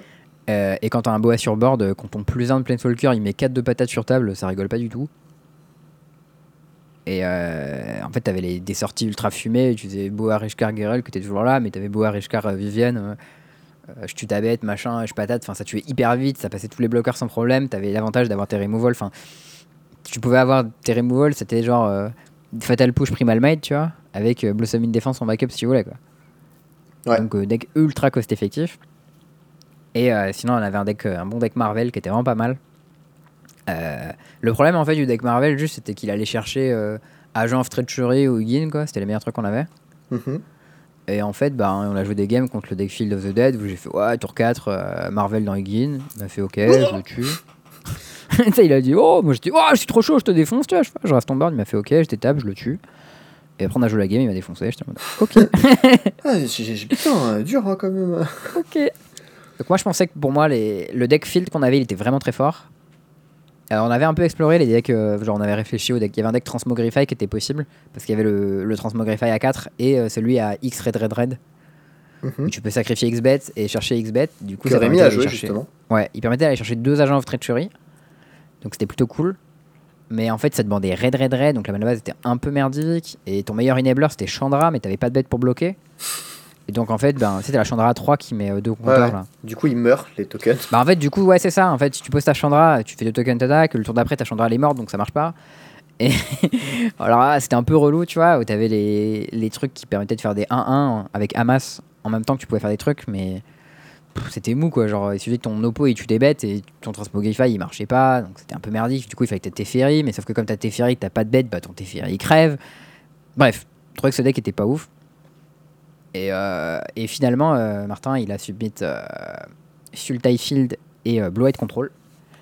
Ouais. Parce qu'il y avait la petite interaction mignonne Guirec bleu Sublime Epiphanie. Donc je sais pas si t'as déjà fait euh, Sublime Epiphanie sur Guirec bleu. Si, ça fait je copie Girulk, je bounce Girulk, je pioche, je compte ton spell, et du coup je copie une deuxième Epiphanie et faites du slip. C'est ça. En gros, c'est euh, Cryptic Command tous les modes plus Ancestral Recall. en gros. As-tu déjà vomi de la value? Bonjour Donc euh, voilà, ça, et sachant que tu avais aussi Planar Cleansing qui permettait de remettre à zéro pas mal de choses. Euh, la mana base du deck était un peu dégueu, mais au final, du coup, il a assumé ces deux decks-là. Et euh, Rémi, il a joué du coup le deck Transmogrify. Il avait une liste qui était pas mal meilleure que la nôtre. Parce qu'en fait, il a identifié qu'il y avait 6 The Truth dans le format. Donc il y a un Anticipate en rituel, mais si tu le flashback avec Chandra, ça devient un Ancestral Recall. Mhm. Du coup, c'est pas mal. Is ok. Euh, et euh, sa decklist Marvel jouait 4 couleurs, alors qu'un autre jouait juste Temur. Il avait accès à, à Teferi, euh, qui était pas mal, mais pas suffisant, parce que du coup, sa mana base était un peu merdique. Euh, bah, je vous encourage à aller voir les games, mais. euh, Du coup, on spoil pas Quoi? Parce qu'en vrai, les games étaient pas ouf. Hein. Genre, la, genre, la En façon vrai, dont ça s'est déroulé, c'était genre pas de bol. Match tu vois. 1, match 1, Rémi, il a fait Death Death. Ouais, voilà. Ou, je sais pas s'il a fait Death à la 1. Non, il y a la 1, il a pas fait Death, mais. Non, il y a eu genre game normal, flood. euh, non, game normal, death.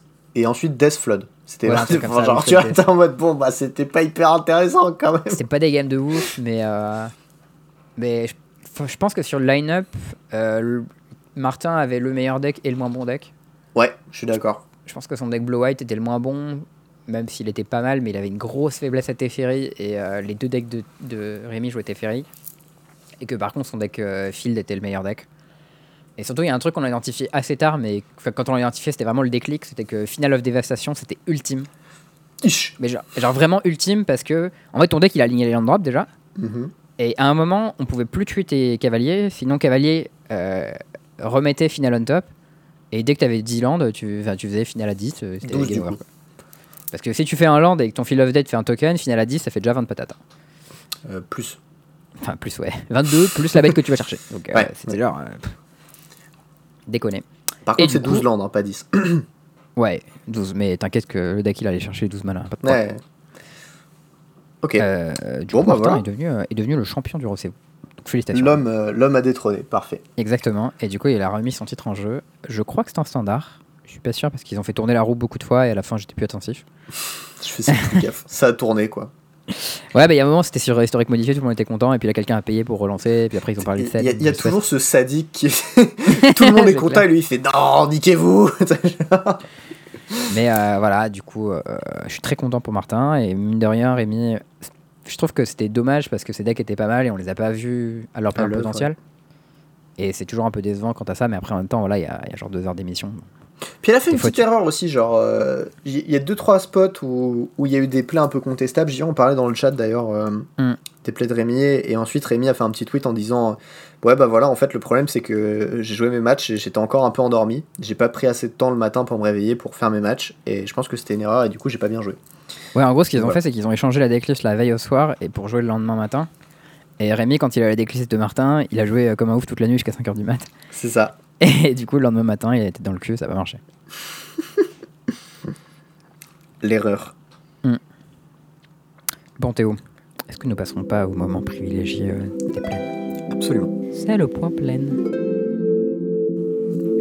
Alors, cette semaine, il y a une petite update du deck qu'on a vu la semaine dernière, qui était euh, le deck euh, Sigarda Apparition avec Pure Steel Paladin et Stoneforge Je te propose qu'on l'appelle juste le deck marteau. Le deck marteau, écoute. J'ai mis le retour du marteau, le deck marteau me va très bien. Comment ils s'appellent les, les bonhommes dans, dans Mario, tu sais, qui lancent des marteaux là? Frère marteau. Ils s'appellent comme ça, non? Ah, les, euh, les, les, les carapaces là, euh, merde. Ouais. Ouais, je crois que c'est les frères marteau, mais je suis pas sûr. J'avais Chompa, mais ça n'a rien à voir, je crois. Ah, je sais pas, c'est des formes de coupa, je crois. Ouais, c'est des Koopas. Bref, ce serait Bon. cool que ce, ce deck prenne ce nom. Euh, anyways, il y a ce deck du coup qui a été repris par Sodek et qui est un gros joueur de dredge, de modo et, euh, et voilà, Sodek MTG je crois. Et il s'est dit, je pense qu'on peut mieux faire. Du coup, il a pris sa decklist, il a fait mieux, il a rajouté du vert pour des Veil of Summer en side, etc. Quelle carte de merde ça. C'est toujours Ouais, légal en euh, moderne. c'est toujours une carte de pisse, hein, on est d'accord. Et, euh, et a, priori, euh, a priori, le deck est un peu meilleur. Et encore une fois, mais, euh, a priori, Thomas joue beaucoup à, à MTG en ce moment. Euh, Thomas a repris la liste et euh, il a fait un petit 5Z avec. Voilà. Propre. Au calme. Donc, a priori, euh, a priori c'est un bon deck. A priori, c'est pas trop mal. Et il disait que, en fait, ce deck, étrangement, grind bien. Ce qui n'a pas l'air quand même. Hein. Ah ouais, je dis étrangement, hein, voilà. Donc, euh, si jamais euh, si jamais il y a des gens chauds pour tester ça et, et nous dire ce qu'ils en ont pensé, écoutez, faites-vous plaisir. C'est un deck blanc, c'est le point plein. Voilà. On a un vu- deuxième petit deck aussi. Attends, attends, attends. Est-ce que tu as vu le, le hum, tweet de ce deck euh, où il a un, un Nexus? Qui est vraiment bien équipé Alors, non, mais je vais aller voir ça de ce pas. C'est dans, un dans son fil d'actu, tu vas te tomber tout de suite. Il a un screen et il dit What do you know about having fun? Et Lui, il a un Nexus et dessus il y a Shadow Spear, marteau, marteau, marteau. Et il a une 32-32, Infect Lifelink Trample, la base. Alors moi je vois juste un Omnitoptère T2 qui tue, c'est le kill dont on a parlé. Ah et c'est Ouais. plus bas, effectivement il est 32-32, Infect Lifelink Trample. Avec triple marteau, Shadow Spear, c'est beau. C'est, c'est, c'est beau. Mais beau. du coup il a fait le, le kill T2. hein. Hmm. Son oppo a fait Temple Garden Tap Go, il a fait Sigarda's Aid, enfin non, euh, Sigarda's. Aid euh, Et Ornithoptère. et Ornithoptère, T2 il a fait Land, Marteau Marteau, t'es mort. Bonne journée Take your 20, bisous. Bon voilà, ça c'était euh, ça c'était le, le fun. Deuxième, du coup petit deck. Mais alors ça c'est Ouais. plutôt un deck euh, à la Charles, mais c'est quand même un deck blanc. Donc euh, je vais vous C'est moi qui l'ai suggéré, mais quand même, il est vraiment mignon ce deck-là. Je, suis- je suis d'accord qu'il est cute, mais c'est un deck bleu, d'accord. Qu'on soit clair, c'est un deck bleu. Ah, c'est un deck bleu avec des plaines dedans. C'est un deck bleu blanc, blink, mais c'est un deck dame bleu. Voilà. Vas-y. Donc c'est le deck euh, sur lequel Aspiring... euh, euh, je sais pas comment ça se prononce. Aspiring? Aspiring? Euh, Aspiring Spike, je sais pas. Ouais, je pense. Aspiring Spike. Spike en devenir, voilà. Ouais, c'est ça. Taf, depuis quelques semaines, il tweet pas mal dessus et il stream beaucoup avec. C'est un deck éphéméride contrôle. Et du coup, l'idée, c'est un peu comme les decks sous l'ardeur, mais plus en instant speed. Parce que, en gros, euh, ce qu'avec l'évaporation, si tu fais ép- éphéméride dans le stack, bah, juste ça exile le truc pour toujours. Parce que ça rend une 0-0 à l'adversaire, en fait. Et euh, du coup, avec Eternal Witness, Ephemerate et Time Warp, euh, t'as tour infini aussi. Donc c'est un peu un deck euh, contrôle combo, euh, enfin un deck contrôle avec un finish combo, et en fait au milieu t'as plein de trucs qui font piocher, des petites interactions, genre des PTE, des remandes, des forces, des cryptiques.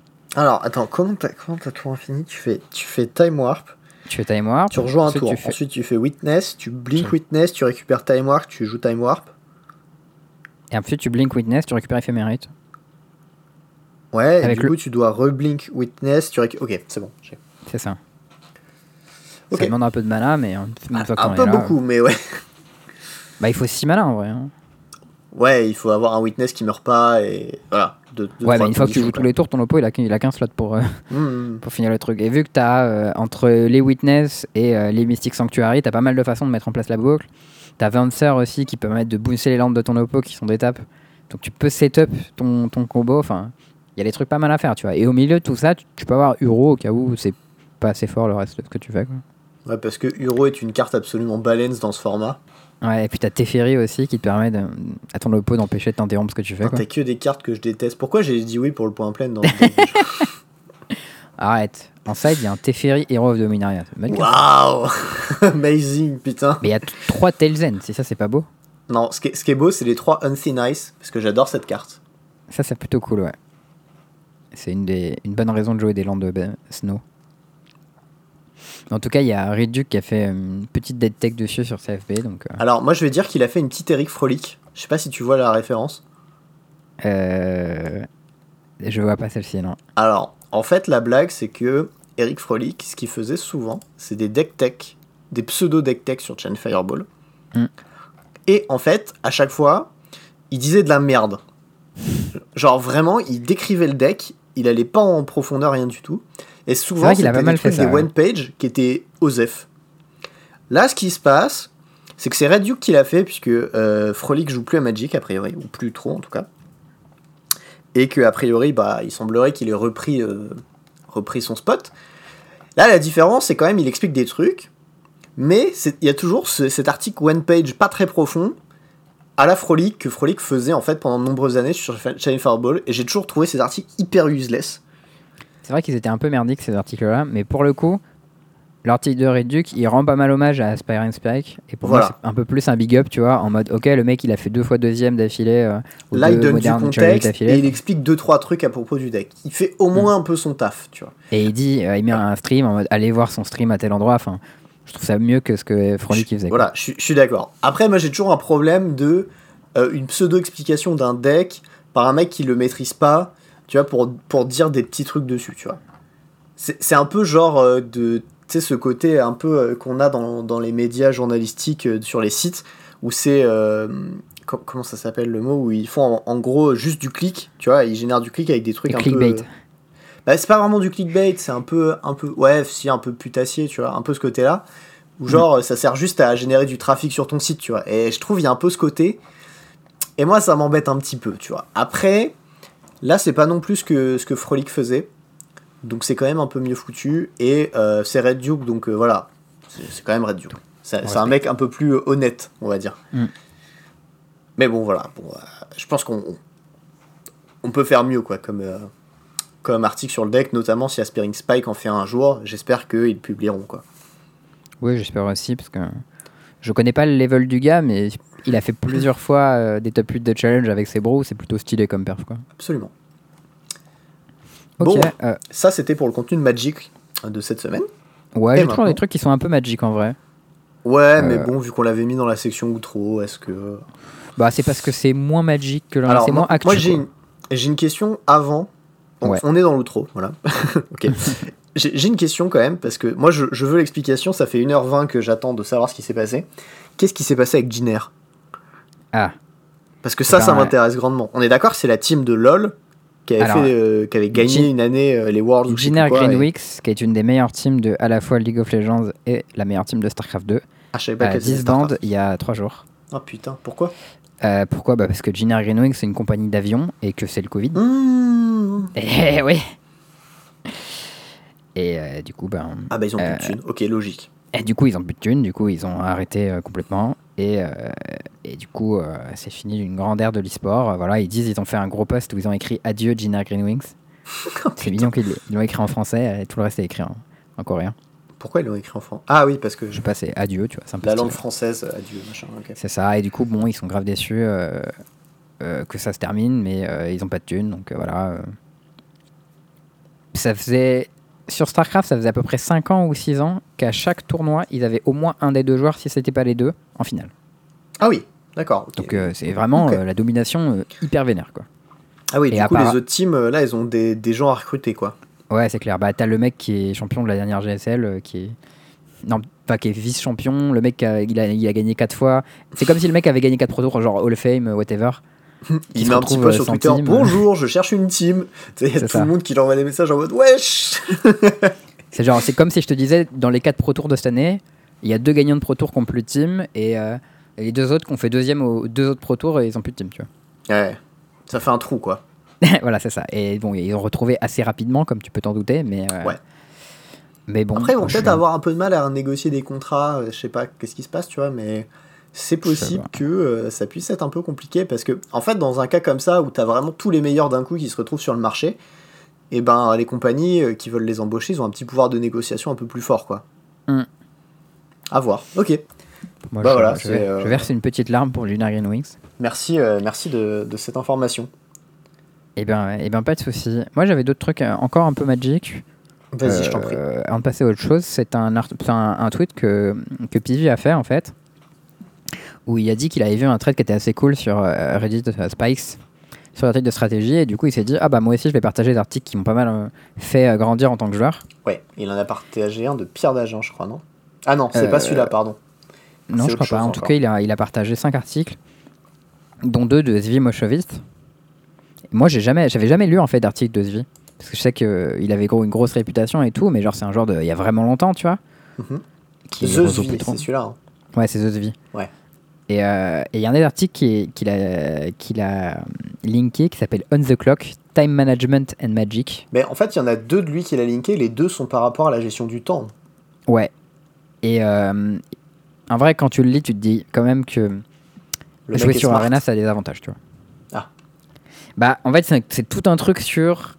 En fait, il se met dans la position d'un joueur pro dans un setup où il y a beaucoup de gens qui font du slow play volontairement. Mhm. Et il t'explique dans quel spot ton oppo pourrait avoir un avantage à slow play, à quel moment tu dois appeler le judge, comment tu prouves ton truc, Ouais, euh, à quel moment tu dois accélérer, etc. Honest player, virgule, other player. Ouais, c'est ça. J'aime bien.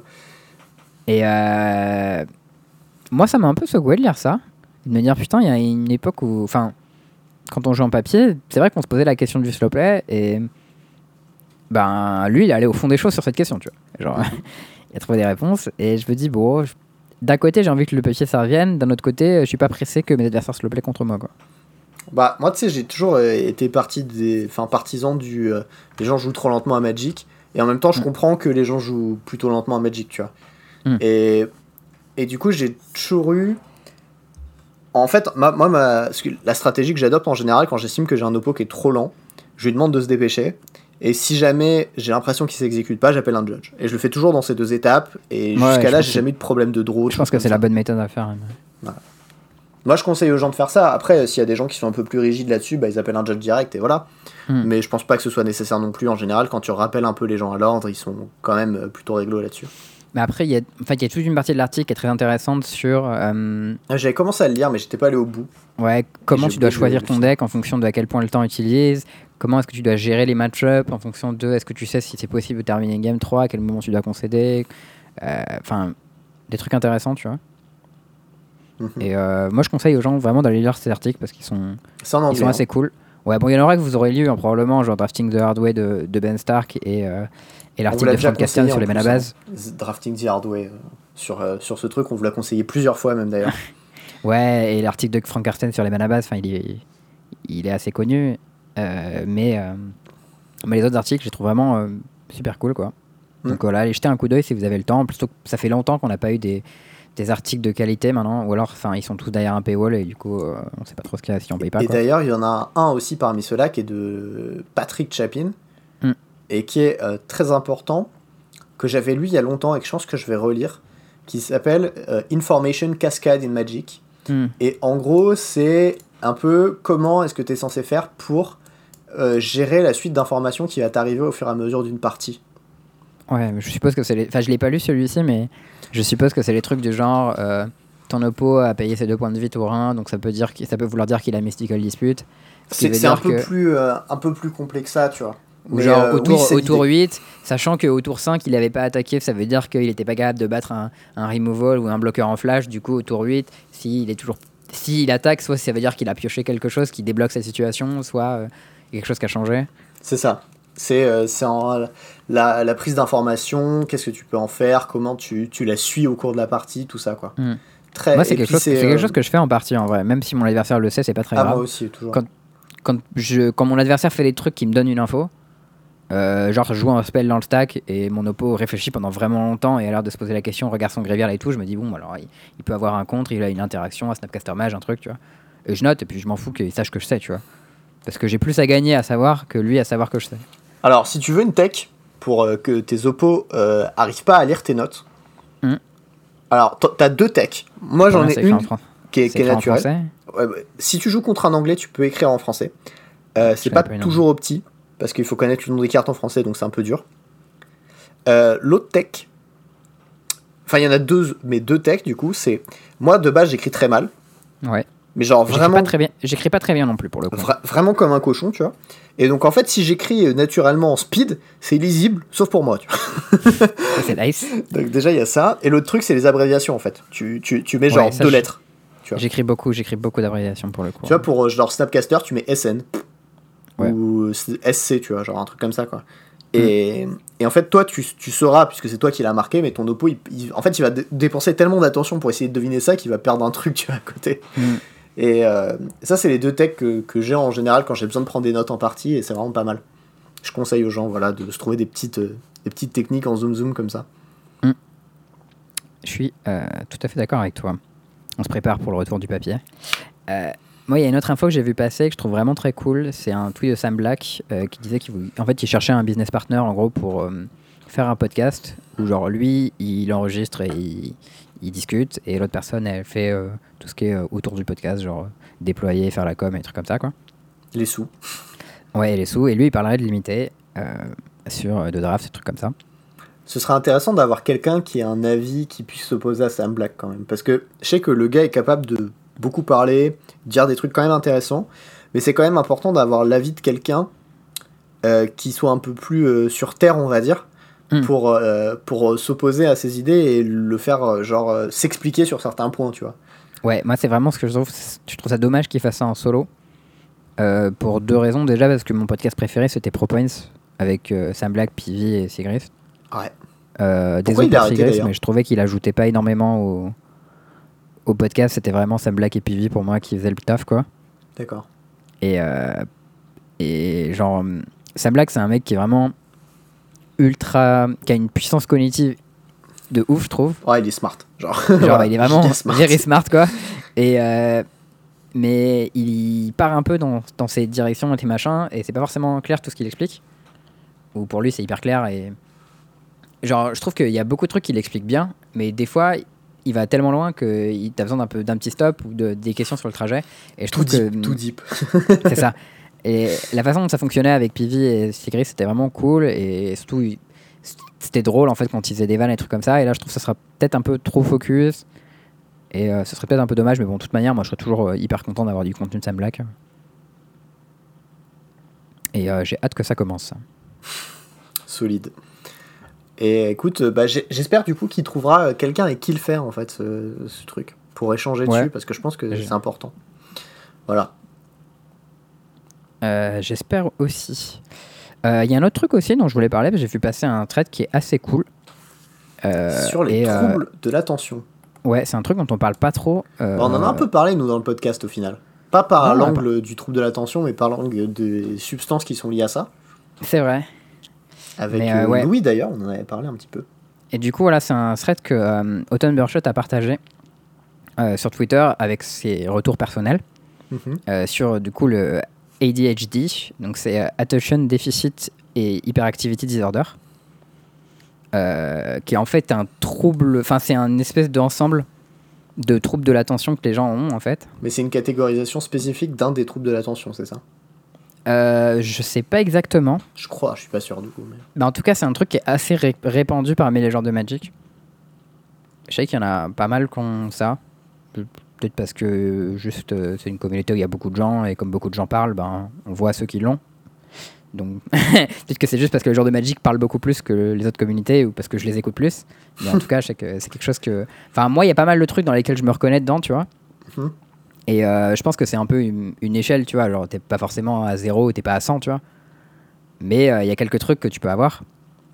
Et en gros, il explique que euh, euh, les personnes qui, sont, euh, qui ont ces troubles de l'attention, euh, en gros, c'est comme si leur, euh, leur cerveau avait moins de dopamine à l'état standard. Ce qui veut dire que, en gros, n'importe quel truc un peu excitant, ils vont sauter dessus parce que, genre, c'est comme si ton cerveau il en manque, ce qui veut dire que dès que tu es en train de faire un truc, il y a un autre truc qui se passe, tu vas switcher pour commencer à le faire ou des trucs comme ça. Mhm. Et euh, ce qui se transmet par euh, des trucs comme euh, régulièrement euh, s'intéresser à des trucs différents, pas réussir à focus sur une tâche euh, qui est un peu relou. Ou, Pas euh, arri- arriver à finir des jeux vidéo notamment. c'est ça, voilà. manger de manière un peu compulsive ou dépenser son argent ou des trucs comme ça. Ou pas arriver à tenir droit, des trucs comme ça. Et, et en gros, c'est, il dit, c'est un, c'est un peu un handicap et euh, ça peut t'empêcher de travailler, tu vois. Mhm. Et c'est c'est vu un peu de manière euh, euh, c'est pas de cette façon-là que c'est connu en fait par le par le monde, tu vois. Non, c'est connu comme un trouble de l'attention en fait. C'est comme si euh, une sorte d'hyperactivité un petit peu, il y a ce côté-là. Ouais, mais tu sais quand on dit des gens qui sont hyperactifs, euh, souvent c'est dit sur un ton un peu de reproche ou genre on dit ouais bon bah, pff, Ouais. genre c'est relou, tu vois. Et, En fait, bah, il y a, un- y a monde. thread euh, qui est linké dans le thread de euh, Autumn. C'est Et ça. en fait, euh, le, le thread en question, il dit qu'en fait, pour les gens qui euh, n'ont pas de ADHD, euh, en fait, c'est plus simple à comprendre euh, que ce qu'on en dit si en fait tu, tu dis juste que c'est des gens qui ont une base de dopamine plus faible et qui Mhm. du coup, c'est ce que tu disais tout à l'heure, en fait ont faim de ça et qui du coup bah, vont se concentrer sur euh, des, des, trucs, euh, des trucs un peu banals mais qui peuvent leur apporter du plaisir, tu vois, de la satisfaction. Euh, et enfin bref, je trouve que c'était intéressant parce que Autumn Burchett partageait son expérience personnelle sur ce genre de truc et c'est un trouble dont on parle pas vraiment beaucoup. Euh, et je sais que moi, enfin, genre, je sais que il il y a des trucs un peu où je me reconnais dedans, ou des jours où genre t'arrives complètement pas à, à, à bouger, ou des autres jours où euh, impossible de focus son attention sur un truc hyper précis et euh, le moindre truc, euh, il y a besoin de d'attention. Et je sais que comme il y a quelques trucs où j'ai un peu des tocs, je me dis il y a moyen que j'ai un petit un petit terrain, tu vois, sur ce genre de déficit. Par exemple, Mhm. c'est un truc con, tu vois, mais genre c'est des trucs aussi où tu as les hum, decision paralysis. Ouais. Je, sais pas c'est quoi en français, comment ça se dit en français, mais en gros c'est des situations où tu es incapable d'agir euh, pour prendre une décision qui est forcément pas très compliquée. Et euh, c'est des troubles de la personnalité qui sont un peu sur le même spectre que euh, ADHD. Ouais, bah c'est le classique, euh, on va manger quoi ce soir? Euh, euh, panique. Ouais, c'est ça, mais genre, genre tu sais, tu te sens super mal comme s'il se passait un truc archi grave alors que pas, pas trop, tu vois.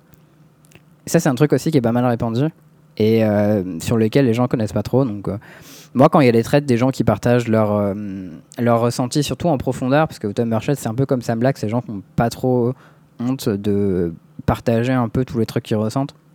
Bah, je trouve ça cool et du coup, n'hésitez pas à aller jeter un coup d'œil à vous informer sur ces trucs-là, quoi. Bah voilà. Euh, petite, petite info supplémentaire en plus de ce dont on vient de parler. Euh, c'est euh, en rapport avec POE. Parce que bon, bah, une fois n'est pas coutume, euh, j'avais fait une petite pause, voilà, je ne plus, plus trop trop. Comment ça s'est terminé du coup ton truc? Et ben, euh, en fait, je suis mort cinq fois. Mhm. C'était dur. Genre vraiment, vraiment, vraiment très, très, très, très dur. Mhm. Et en fait, j'ai fait bon, ok, je fais un dernier perso. Et ce perso, je l'ai amené loin, genre quasiment niveau 80. Euh, genre, je suis arrivé au contenu endgame, etc. Et je suis mort sur une, un truc, mais vraiment hyper stupide. Où, genre, j'ai passé une porte à un moment où une flasque, donc c'est une fiole que tu utilises, t'en as 5. Et j'en avais Mhm. une spécifique qui me donnait un, un état qui me rendait transparent et qui me permettait de passer à travers les monstres. Et en fait, cette fiole-là est arrivée à la fin, pile au moment où je passais la porte. Donc je me suis retrouvé à buter contre un pack de mobs Oups. dans une enclavure de porte. Ah. Et je me suis fait tu- gangbang, mais instant. Genre, ma vie a fait et j'ai fait oh non. J'étais en mode bon bah voilà, c'est fini, tu vois. et C'était vraiment trop trop dur à prendre. Et en même temps, c'est cool parce que c'était euh, c'était vraiment une expérience euh, très chouette, très dure, euh, très engageante et euh, et voilà, c'est enfin il y avait- il y avait un vrai challenge quoi. Mais bon, euh, j'ai j'ai pas réussi à atteindre mon objectif, mais c'est pas grave, j'ai quand même atteint certains paliers. euh, je sais pas si j'ai gagné des trucs. Faudra que, que je me renseigne si j'ai un petit mail qui tombe à un moment. Ok. Euh, mais ceci dit, il y a un petit event euh, qui a lieu euh, très bientôt, qui s'appelle Mayhem. Et alors là, ça va être une dinguerie. Mais une dinguerie, les amis. en gros, c'est un truc qui dure une semaine, qui commence le 4. Donc bon, j'y jouerai pas le 4, puisque évidemment, je commente avec voilà, Valet oui. etc. Euh, le Logique. 5 et le 6, si tu regardes le coverage. Pardon? J'ai dit le 5 et le 6, tu regardes le coverage, bien sûr. Et le 5 et le 6, je regarderai le coverage. Mais j'y jouerai en même temps. Parce que, T'as dit un pardon, vraiment comme si j'avais dit un truc. euh, Non, j'avais pas entendu. euh. et, euh, et en fait, l'event, il est super cool. En gros, c'est une course, enfin une course, une espèce de pseudo-course d'une semaine. Et euh, en fait, à la... il va y avoir un mode qui va être ajouté. Il n'y a pas de mode de difficulté, pas de mort permanente, rien du tout. C'est vraiment pour le fun. Et là, le mode, c'est que toutes les heures, il va y avoir un truc qui va tourner. Alors, pendant une heure, il va y avoir 20 Tormented Spirits sur une map. Donc un Tormented Spirit, c'est un espèce d'esprit qui va euh, hanter, enfin qui va se balader sur la map au hasard et qui va chercher un monstre rare et qui va aller dans son corps et le rendre plus fort. Ok. Euh, ce qu'il faut savoir, c'est que chaque esprit qui rentre dans un corps d'un monstre rare, il lui rajoute des modifiers, tu vois, qui le rendent vénère, tu vois, un, un petit peu. Quand on a un, ça va, deux, ça commence à être chaud, trois, c'est la merde. Et en fait, il se trouve qu'il y a certains trucs, euh, notamment des trials, c'est des épreuves que tu dois passer pour accéder à des labyrinthes qui vont euh, te permettre de développer ton personnage. Bon, ces trials, ils ont une spécificité, spécificité c'est qu'ils ont un seul monstre rare dessus, à la toute fin. Et en fait, les 20 esprits qui vont pop sur cette map en question, ils vont tous rusher ce monstre et se foutre dedans. Et donc, toi, tu vas arriver à ton épreuve où tu vas devoir éviter des pièges, machin, pas te faire euh, buter avant. Tu vas arriver au bout, et là, il y a un monstre, il va te souffler dessus, tu vas décéder. ok. Il va y avoir euh, un mode, l'heure suivante, ça va être, il va y avoir 20 exils, exilés sur la map. Les exilés, c'est des monstres euh, épiques qui vont avoir, comme, en fait, c'est comme un personnage, comme du PVP, sauf que tu joues contre un, un, un player, mais un peu moins fort que toi en théorie. Sauf que là, sur la map, t'en as 20. Et il y a genre 10 modes comme ça. ok. Et toutes les heures, ils vont circuler. Et en fait, tu as une espèce de course où, si jamais tu arrives jusqu'au niveau 95, je crois, euh, tu, tu, gagnes des lots. Et les 5 premiers par classe, ils gagnent des objets uniques euh, que, que Pass of Exile te remet. Alors, est-ce que c'est intéressant du coup de prendre la pire classe pour avoir plus de chance? J'y réfléchis, justement. il est possible. Le problème, c'est qu'il faut quand même trouver un truc que tu vas jouer un moment et que tu vas être en mesure d'amener loin. Tu vois, il y a ça aussi, tu vois, c'est genre une épée à double tranchant, quoi. Soit tu prends un truc broken et tu sais que tu peux aller dans les, récompenses, mais en même temps, tu pourras pas être dans le haut du classement des speedrunners. Soit, tu vois, il y a peut-être. Euh, enfin voilà, ouais, il y a des trucs et j'ai envie, j'ai envie de tester ça parce que ça a l'air d'être à mourir de rire. Genre trop, trop cool, tu vois. Juste euh, faire un truc complètement débile et essayer de pas mourir et tu, tu vas te retrouver sur des maps euh, où tu vas mettre des modifiers un petit peu trop forts. Et là, il va y avoir 20 exils dessus qui vont tomber dessus au moment où tu vas spawn et tu vas te faire ouvrir en 15. Tu vois va vraiment y avoir des trucs hilarants. Et ça, à stream, je pense que ça va être le feu. Donc euh, voilà, je vais, je vais faire ça. Je commencerai euh, probablement en stream ou probablement en stream en regardant le coverage, genre sur mon portable ou quoi à côté, tu vois. Ou alors je pourrais streamer la journée, regarder le coverage le soir, je sais pas, enfin m'arranger, tu vois. Et, euh, et voilà, comme ça, comme ça, je pourrais faire ça. Et j'ai vraiment trop trop envie de faire ça parce que c'est, ça a l'air trop drôle, quoi. Ok. Bref, voilà, c'était tout. Si vous voulez passer, je, bah, je passerai faire coco sur ton stream. Si, si. voilà, c'était, c'était tout pour moi. Et eh bah, c'est tout pour aujourd'hui, écoute. Et bah, ouais. Euh, bah, on espère que du coup, vous viendrez nous voir ce week-end. Les, hmm. petits, euh, les petits que les petits coquins, j'allais dire, mais c'est pas forcément. Euh, C'était nul, c'est pas grave. Euh, voilà, passez nous voir ce week-end. Euh, à partir de vendredi 17h30, moi je serai avec Valais PL. Le lendemain, un poil plus tard, je crois, 18h. Il y aura. dans le chat. Ouais, voilà, il y aura Charles dans le chat. Et le lendemain soir, il y aura Charles qui commentera avec Valais PL également. Et le top 8 sera eh ben, le dimanche en compagnie de Valais PL uniquement. Tout à fait. Et voilà, on vous fait des bisous. Ciao tout le monde. À très bientôt.